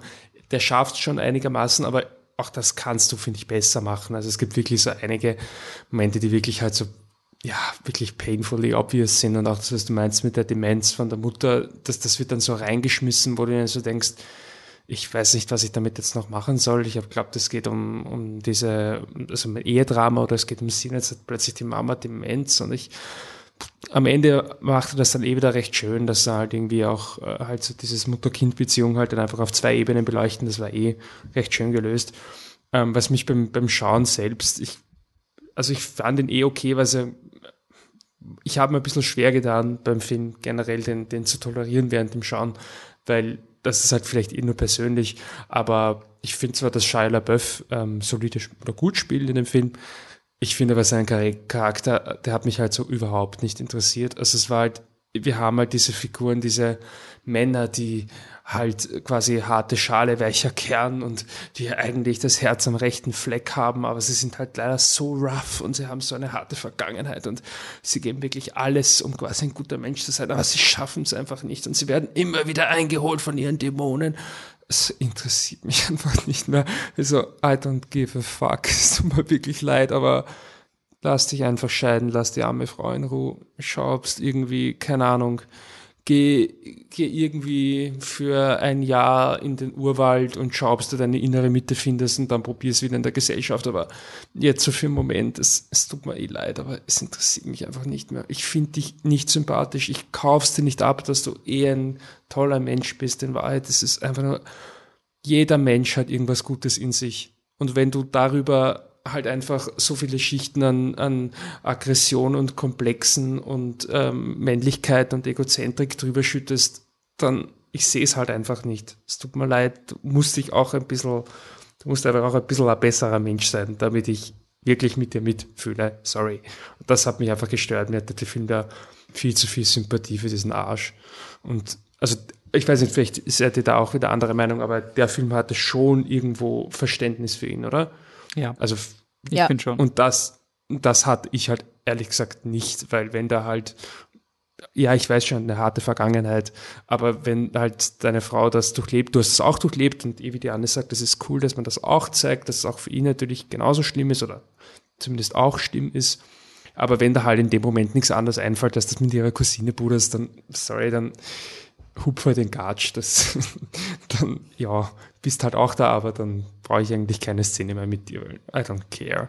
Und dann am Ende ist er, er geht dann raus aus dem Auto und er lässt die Haube zurück, weil er kann ja, boah, ja, ist es so rough und er kann auch ohne Haube in die Kälte und er macht sich halt einfach immer schwerer, als es eigentlich müsste. So, ja, weil er ein Trottel ist. Also, das ist aber wirklich nur mein persönliches Problem und wahrscheinlich sei einfach viel halt mit diesem Bild von Männlichkeit, das ich einfach nicht mag. Aber abgesehen davon kann ich auch nur das sagen, was ihr auch gesagt habt. Ähm, ich, für mich hat der Film halt emotional schon noch genug Spoiler, dass er empfehlenswert ist und weil ich die Vanessa Kirby halt auch einfach richtig gut finde im Film. Aber es war jetzt nicht die ganz große Erfüllung. Für mich. Ja, kürzen wir das ab, alles, was ihr sagt. Äh, ich muss sagen, ich bin, ich bin äh, positiver, was, was die Figurenzeichnung nicht von Shia LaBeouf, der soll scheißen gehen, äh, geht, aber von ihr und der Familie, weil ich finde schon irgendwie realistisch beziehungsweise vielschichtig, wenn man sagt, äh, das Leben geht weiter außer ihr und obwohl sie mit diesem Sch äh, Schmerz zurechtkommen muss, äh, passiert halt rundherum trotzdem auch andere Sachen, wo sie da sein muss und wo sie quasi das irgendwie doch äh, verarbeiten sollte demnächst, weil mit der Mutter geht's bergab und so weiter und so fort. Also das hat mich wenig, also eigentlich nicht gestört, das fand ich eigentlich ziemlich cool, dass dieses, es geht weiter im Leben und, und wir, wir schachteln das nicht alles, also wir, wir, wir sperren nicht alles weg, um uns so zu fokussieren. Das, das war für mich eher mehr echte Figur als weniger echte Figur. One-Shot am Anfang super. Ähm, die Szene, wo man das, den Babykopf sieht, finde ich echt spannend, wie man das, äh, wie sie das hingebracht haben. Ähm, sonst, äh, ich finde auch, dass, dass es den Film total aufstellt, wie du eine halbe Stunde mit ihm um umfasst. Weil, wen interessiert Also, abseits von Shia LaBeouf und allem, was er im echten Leben aufgeführt hat oder aufführt, äh, auch in dem Film, es ist halt ein, sorry, ich, mir fehlt das Zeit, Gefühl, wie viel Zeit da vergeht. Ich weiß, es war Winter und sie bauen eine Brücke, aber oh nein, er, er, schenkt sich wieder Alkohol ein. Oh mein Gott, anscheinend ist er, ist er jetzt doch wieder Alkoholiker und in der nächsten Szene haut er sich ein Glas nachher an unter der ganzen Familie. Es ist, es ist wurscht. Da hat er aber, glaube ich, Wasser getrunken, oder? War das Alkohol? Nein, nein, er hat dann danach, er macht sich, man sieht, wie er sich Drinks Okay. macht. Ja. Danach und dann, dann sauft er mit dem, mit, mit dem äh, äh, Schwager und so ein Scheiß. Und es ist halt wirklich so ein, mich, es interessiert mich nicht, geh weg, gib den Platz ihr. Ist ja schön, dass man das sieht, aber das hätte man nach äh, zehn Minuten abkürzen können. Ähm, zeig uns einfach kurz, dass eine Affäre hat und dass die, die Ehe quasi hinüber ist und gut ist. Und dann beschäftige dich mit ihr, weil Vanessa Kirby hat einfach das Talent und die Fähigkeiten und hat die emotionale Tiefe, das auch wirklich stark dazu äh, stellen und nominiere sie und, und, und lasse den Rest quasi leise im Nirvana verschwinden. Ja, ich finde, der Film Aber ja, ich, ich bin auch irgendwo bei, bei, bei empfehlenswert, weil er trotzdem emotional noch immer stark genug ist, auch wenn dich Sachen stören. Ähm, ich habe gelesen, dass er halt ans, ich meine, was mir auch aufgefallen, was es also gut ist, du zeigst mir eine Frau, wo so etwas passiert und es ist dann quasi, es bricht nicht alles zusammen, also sie macht weiter. Also sie ist quasi jetzt nicht, es wird sie natürlich beschäftigen und sie muss da jetzt durch, aber das ist jetzt quasi nicht ihre einzige definierende äh, Event. Das, das macht den Film schon mal von dem Standard mal äh, ein Vorzeigeexemplar. Ähm, ich finde halt, wenn es um einen Alkohol und um Seitensprung geht, das sind zwei Themen bei mir halt, weil man denkt, da, da sind die Filme, finde ich, zu nachlässig. Also das ist generell in der Hollywood-Geschichte mal ein bisschen ansaufen, ein bisschen koksen hin und wieder ist voll okay. Man sieht generell nie Ne- Nebenwirkungen von Alkohol, auch wenn gezeigt wird, hey, LaBeouf hat ein Problem mit Alkohol, ist es eigentlich nie ein Problem, er trinkt halt. Aber mein Gott. Und dann dieses Bescheißen ist dann halt für mich immer so, und da verliere ich einfach ähm, jegliche Sympathie mit den Figuren und dann versuchst du es noch zu relativieren, indem beide sich bescheißen. Ja, toll. Seid halt beide Bescheißer. Das hat mich bei Hill House schon rausgehauen. Das hat mich jetzt wieder rausgehauen. Einfach dieses, äh, dass man bescheißen irgendwie so, ja, ich habe es eh nur einmal gemacht und da habe ich es nicht so gemeint und, und, es, in dem Film geht es halt weiter, also quasi, da, da gibt es ja eh Konsequenzen, aber ich verliere dann einfach die Sympathie für die Liebesbeziehung. Also wenn ihr schon an dem Punkt seid, ist es vorbei. Wobei sie ja erst bescheißt, dass sie checkt, dass er sie bescheißt. Hm, Ist es nicht die gleiche, ne? Nein. Er kommt ja, er ist ja vollgekokst von der, also er macht schon öfter, aber. Nein, nein, sie, sie kriegt, ähm, also, Ah ja, sie kriegt das, das, das, Im- das im- Necklace, sie, sie, sie genau, also Auto. Ah ja, stimmt. sie haben Ja, ein Auto und, ja, ja. ja, also es ist, Er, er hat früher, es ist nicht zeitgleich, das stimmt, aber nur von den Bescheißmontagen, die werden ja quasi hintereinander. aber ich meine, nur, es ist quasi ihre, bei ihr ist es mehr eine Reaktion auf eine gebrochene Ja. Beziehung als bei ihm. Eh. Aber mir war es halt so in dem Moment, war es halt eh vorbei. Also für mich war es dann so ein, okay, was willst du, was soll ich jetzt eben genauso wie du gesagt hast, Michi, ich habe eh keine Emotionen mehr zum Shia LaBeouf. Soll ich da jetzt wirklich die letzten 20 Minuten Aber du hast es ja von Anfang an nicht. Also, also die, ich finde, find, diese Sachen sind in dem Film schon wurscht, weil du sowieso nie siehst, dass sie sich lieben. Also du hast ja am Anfang schon keine Sequenz. Am Anfang irgendwas, ganz das ist halt so, leicht. Ich habe, nein, na, aber- was das einzige ist, sie kaufen ein Auto und der regt sich über die Mutter auf, weil, weil ihn die Familie nicht mag. Ich finde, bei der Okay, Geburt merkt man Bei es der schon. Geburt. Ja, gut, aber es ist eine Geburt, da rennt er aufgeschafft hin und her, weil er eh nichts zu tun hat. Ich meine, gut, wenn neben mir die Nachbarin eine Geburt hat, würde ich auch so mal dumm rennen und versuchen, irgendwie zu helfen und keine Ahnung. Also die große, also wie, wie es um die Beziehung bestellt ist, das weiß man von Anfang an nie. Deshalb fallen die Szenen halt auch irgendwie von Haus aus flach. Und dass der koksende, saufende Typ Ja. halt Ja. auf alles scheißt, der eigentlich in jeder Szene unsympathisch ist, ist eh auch schon wurscht. Und dann küsst sie halt irgendeinen Typen und geht heim, weil sie es doch nicht will, dann ja, okay. Ich, ich habe mich auch gefragt, ob der Film implizieren will, weil sie ja aus so quasi so einer guten Stube kommt und er eben nicht.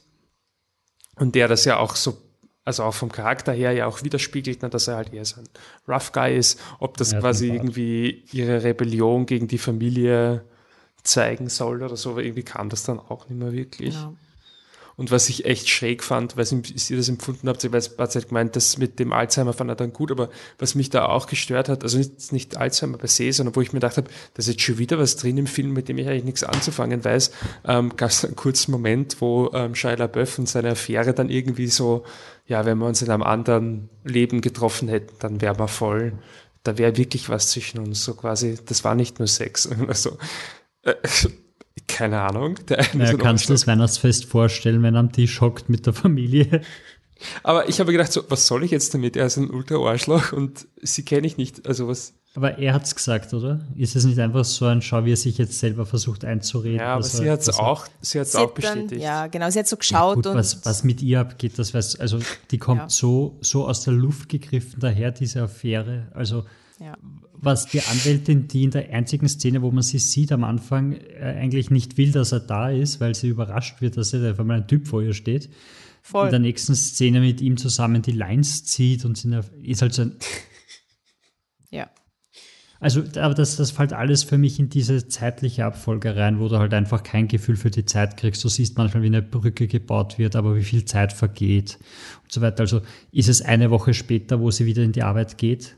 Oder, oder es ist da dazwischen mehr passiert? Also ich glaube, sechs Monate oder fünf Monate läuft der Film, aber es fehlt einfach die Es- zeitliche es war- Komponente, es dass doch war- irgendwas Es war genau das, wie sie zurückgegangen in die Arbeit, so Scheiße, hätte ich mir doch das Datum merken sollen, was Ja, da ich eingeblendet auch. ist. War Same. in dem Moment so, fuck.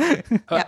Da habe ich mir auch gedacht, das Datum alleine reicht halt nicht. Also es ist halt wirklich so, wenn du, wenn sie nachher im Schnittraum draufkommen, so, ah scheiße, man checkt nicht, wie viel Zeit vergeht und dann schneiden sie das Datum rein. Man hat so, oh, warte, vorher war, warte, äh, September, September, oder? Ich war oder? so stolz auf mich, dass ich wusste, dass das der 19. September war, der Geburtstag, glaube ich. Und dann habe ich aber nicht mehr gewusst, was danach kommen ist, weil ich so, okay, na scheiße. Beim Aber- nächsten Mal passe ich dann auf. Dann schaue ich, ist wie viel ein Zeit gutes- Ja, ich aber ein es- gutes Exempel, dass das nicht reicht. Ja, genau. Und ich will noch eine Szene erwähnen, die äh, fast Vergewaltigungsszene, ähm, weil ich weiß nicht, was ich mit der anfangen soll irgendwo. Also ich bin jetzt nicht, ich, ich, na, ich, ich, weiß, ich weiß nicht, was, was er mir damit sagen will mit dieser Szene, weil will er, weil nachher sympathisiert er ja weiter mit dem Shia LaBeouf, aber ich kann mir ja nicht vorstellen, dass, dass sie das so meinen, dass, dass das halt, dass man ihm das irgendwie vergeben kann, dass er sich so verhält. Also ich will das irgendwie nicht glauben, dass der Film, dass der Film mir das suggerieren möchte, dass man sowas jemandem vergeben kann. Nein, also ich glaube nicht vergeben, aber ich glaube, das ist halt auch so. Dass eine man das Szene, verstehen wo soll. quasi- Ja, ich glaube schon, dass das verstehen. Ich, Ah, ich das glaube auch, das ist ein, es hat nicht, also das ist einfach so ein, schau, wie, wie arg die Beziehung ist, also nicht mehr das funktioniert mehr. Und dann läuft er raus. Und ich glaube, da sind sie ein bisschen im Nachhinein vielleicht auch mit, mit Shia LaBeouf Real Story draufkommen, weil sie, sie blenden ja dann am Anfang auch ein, dass mit der, äh, es wird sexuelle Gewalt oder so irgendwas dargestellt. Also, also ich glaube, dass sie da, da dann in Postproduktion irgendwie versucht haben, gegenzusteuern, weil sie die Szene nicht so gecheckt haben, wie sie rüberkommt. ja, Ich glaube schon, also dass es muss ein, so sein, die Beziehung zerbricht und man sieht halt, dass nicht mal mit das funktioniert und der sich da irgendwie da und dann rennt er raus, weil da, ich, ich glaube, das ist einfach komplett misguided. Ja, ich finde ich finde das halt sehr schade. Ich meine, es gibt viele Dinge, die den Film halt nicht, nicht retten oder nicht besser machen, sondern eben in unseren Augen halt eher bla machen. Aber ich finde halt, ich finde halt, die Szene nimmt dem Film halt auch die Möglichkeit, dass du wirklich eben diesen Vateraspekt hast, diesen der trauernde Vater. Warum, ich das die ganze Zeit aufbringe, ist, weil ich, weil ich äh, die Chrissy Teigen, die äh, das Model ähm, in Real Life, die hat ja, also sie und der John, äh, wie ist er? Nein, John Legend. John Legend haben ja äh, auch ein Kind verloren, ähm, äh, also auch eine Fehlgeburt erlitten und das war halt in den Medien so groß. Und ich habe dann darüber einen Artikel geschrieben und mit einer ähm, ein Interview geführt, die halt eine, ein Verein für Sternenkinder, also für verstorbene Kinder bei der Geburt, nach der Geburt und so weiter ähm, gegründet hat. Und die hat halt so gemeint, es ist so wichtig zu betonen, dass die Väter auch traurig sind und dass die Väter anders trauern, aber dass die genauso trauern dürfen und dass es okay ist und wie die, wie die Eltern einander stützen können, weil die Väter so oft bei dieser Thematik einfach vergessen werden oder die einfach stark sein müssen oder selber glauben, sie müssen stark sein und dürfen gar nicht wirklich trauern, weil es ist ihnen ja nicht passiert und so weiter. Deswegen war ich so gehypt darauf, dass, dass der Vater auch trauern darf in diesem Film und die Trauer vom Vater auch rauskommen da, darf. Und das, das hat mich dann eben noch mehr abgefuckt, weil ich mir gedacht habe, Alter, ihr habt euch da eine Chance verspielt, weil ich hätte es so schön gefunden, wenn es einfach der Film gewesen wäre, mein Wunsch, dass einfach du siehst, wie der Vater trauert und wie die Frau, äh, die Mutter trauert und ob es dann zusammenkommen, nicht mehr zusammenkommen, auseinandergehen und so, das lasse ich offen. Aber es wäre einfach eine schöne, schöne Methode, also eine schöne Variante gewesen, wenn man das nicht so über Hollywood diffiziert hätte, das Ganze. Und nicht so eine komische halt sehr- Vergewaltigungsszene reinhaut noch. Ich finde es halt wirklich sehr schade, weil wenn es auf wahren Begebenheiten passiert, dann braucht man ja auch nicht äh, irgendwie verlegenheitshalber auf diese ganzen Klischees, die der Michi vorher aufgezählt hat, zurückzugreifen. Also es gibt ja keinen Grund, so eine, eine Männerfigur zu schreiben, wenn man quasi wirklich aus dem echten Leben etwas nehmen könnte und auch echte Trauer irgendwie darstellen könnte. Äh, Jetzt unterstelle ich dem Regisseur halt einmal, dass er nicht zugekokst irgendwelche Cousinen gevögelt hat, aber Ich war, ich war extrem überrascht, dass das auf wahren Begebenheiten passiert. Das hätte ich nicht erwartet, nachdem ich den Film geschaut habe. Also Voll. es ist so konstruiert. Ähm, also wahrscheinlich eher loosely based on something that Nein, happened. nein, also, also das, der Tod des Kindes Ja. quasi das ist das, was passiert ist. Sie haben gesagt, sie wollten dann diesen, äh, diesen äh, jüdischen äh, Holocaust-Aspekt noch mit reinnehmen und, und das mit der Hausgeburt ist ein, ein ungarischer Kriminalfall, der zu der Zeit, wie sie es geschrieben haben, ähm, sehr äh, prominent diskutiert wurde. Also da, da gab es irgendwie ein Showtrial gegen eine Frau, die halt Hausgeburten gemacht hat, wo ein Kind gestorben ist. Das haben sie mit reingepackt. Also Jo, Rating? Gut gemeint, aber empfehlenswert. Ja, empfehlenswert. ja.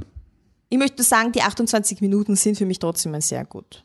Aber, der, also insgesamt ist es ein empfehlenswert, aber ich, ich finde die Szene wirklich ehrlich sehr gut.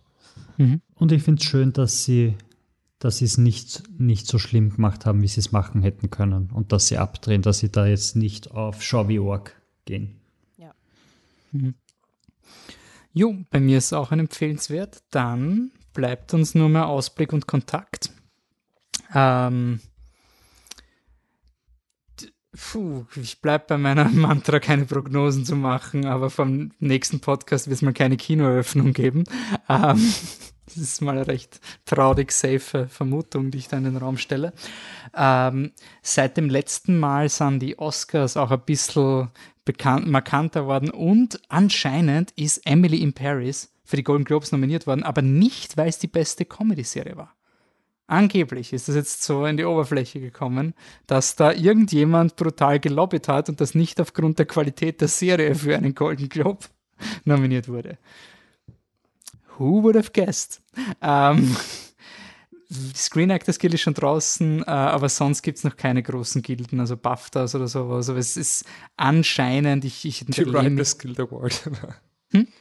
Die Writers Guild Award. die Writers Äh, Guild Awards, Writers? Guild Awards mit, ähm, weiß nicht wie vielen, also ich glaube so die ersten Top 5 Filme sind mal wieder nicht zulässig. Wie jedes Jahr. Also das Jahr, das Rennen ist noch immer irgendwie unklar, außer für mich, also als, als ben, also Armchair, Oscar-Watcher, Nomadland gewinnt das, oder? Also für mich schaut es einfach so aus, es gibt keinen anderen Film, der irgendwie eine Story hat, außer Nomadland. Also ich, ich habe den, den Und die Story von dem ist ja auch nur, sie reden seit einem Jahr drüber. dass Genau, das genau. Es ist der einzige, der permanenten Pass hat. also ich, ich habe den Film ja, da, darf ich das jetzt Ja, das sagen kann schon. Ja. Ja. Ich habe den Film, Film gesehen und ich habe mir wirklich nachher gedacht, also es ist, glaube ich, von, dem, von den Top-Oscar-Favoriten, die da jetzt momentan so ähm, sind, wahrscheinlich schon der Film, der mir am besten gefallen hat. Aber ich habe mir schon gedacht, also warum der das gewinnen soll. Also muss ich ehrlich sagen, weil er hat halt, ähm, also ist wirklich sehr gut, aber er hat halt eine sehr lose Struktur und er hat halt eigentlich überhaupt nicht diesen, diesen Gut-Punch-Moment oder irgendwas. Er ist einfach so ein wirklich schöner, guter, nachdenklicher, intelligenter Film mit super Schauspielerinnen, also mit Binnen-I. Ja. Aber er, er hat irgendwie nicht, also ich meine das gar nicht negativ, aber es ist einfach so Ja, ein. ist mehr Biennale als Oscar oder was? Er ist mehr Biennale als Oscar. Und er ist super Biennale, ähm, aber das ist da aber. Es hat nichts mit, mit der Bedeutung vom, äh, mit der Wertigkeit vom Film zu tun. Aber ich habe mir, er hat nicht, er hat nicht einen Moment, wo ich mir dachte, den werden sie jetzt auf der, auf der Leinwand dann bringen bei, bei der Best Picture Szene. Er hat, er hat das nicht. Also für mich ist es so Boyhood-mäßig, wobei Boyhood hat sogar noch ein paar dieser unter Anführungszeichen klassischeren emotionalen Szenen. Aber ich, ich glaube nicht, dass der gewinnt, aber was weiß ich. Aber ich, ich hab mir gedacht, der hat einfach nichts, was, was so quasi, was dich rüberreißt ähm, in, in sein Lager. Ich kann mir nicht vorstellen, dass der Film so viel Euphorie ähm, zusammensammelt. Obwohl ich ihn super finde, aber ich, ich glaube das nicht. Aber es könnte sein, dass es ein Jahr ist, wo einfach die Leute nicht so euphorisch sind. Also, Ja, aber dann nehmen es halt Trial of the Chicago Seven, weil das ist genau genug Black für, für die Oscars. Also quasi eh nicht zu viel, eh nicht wirklich schwarzer Film, aber ein bisschen halt. Also du wärst, du wärst ähm, jetzt eher Team Nomadland als Trial of the Chicago Seven. Definitiv, aber ich glaube eher noch, da glaube ich sogar eher noch Chicago Seven.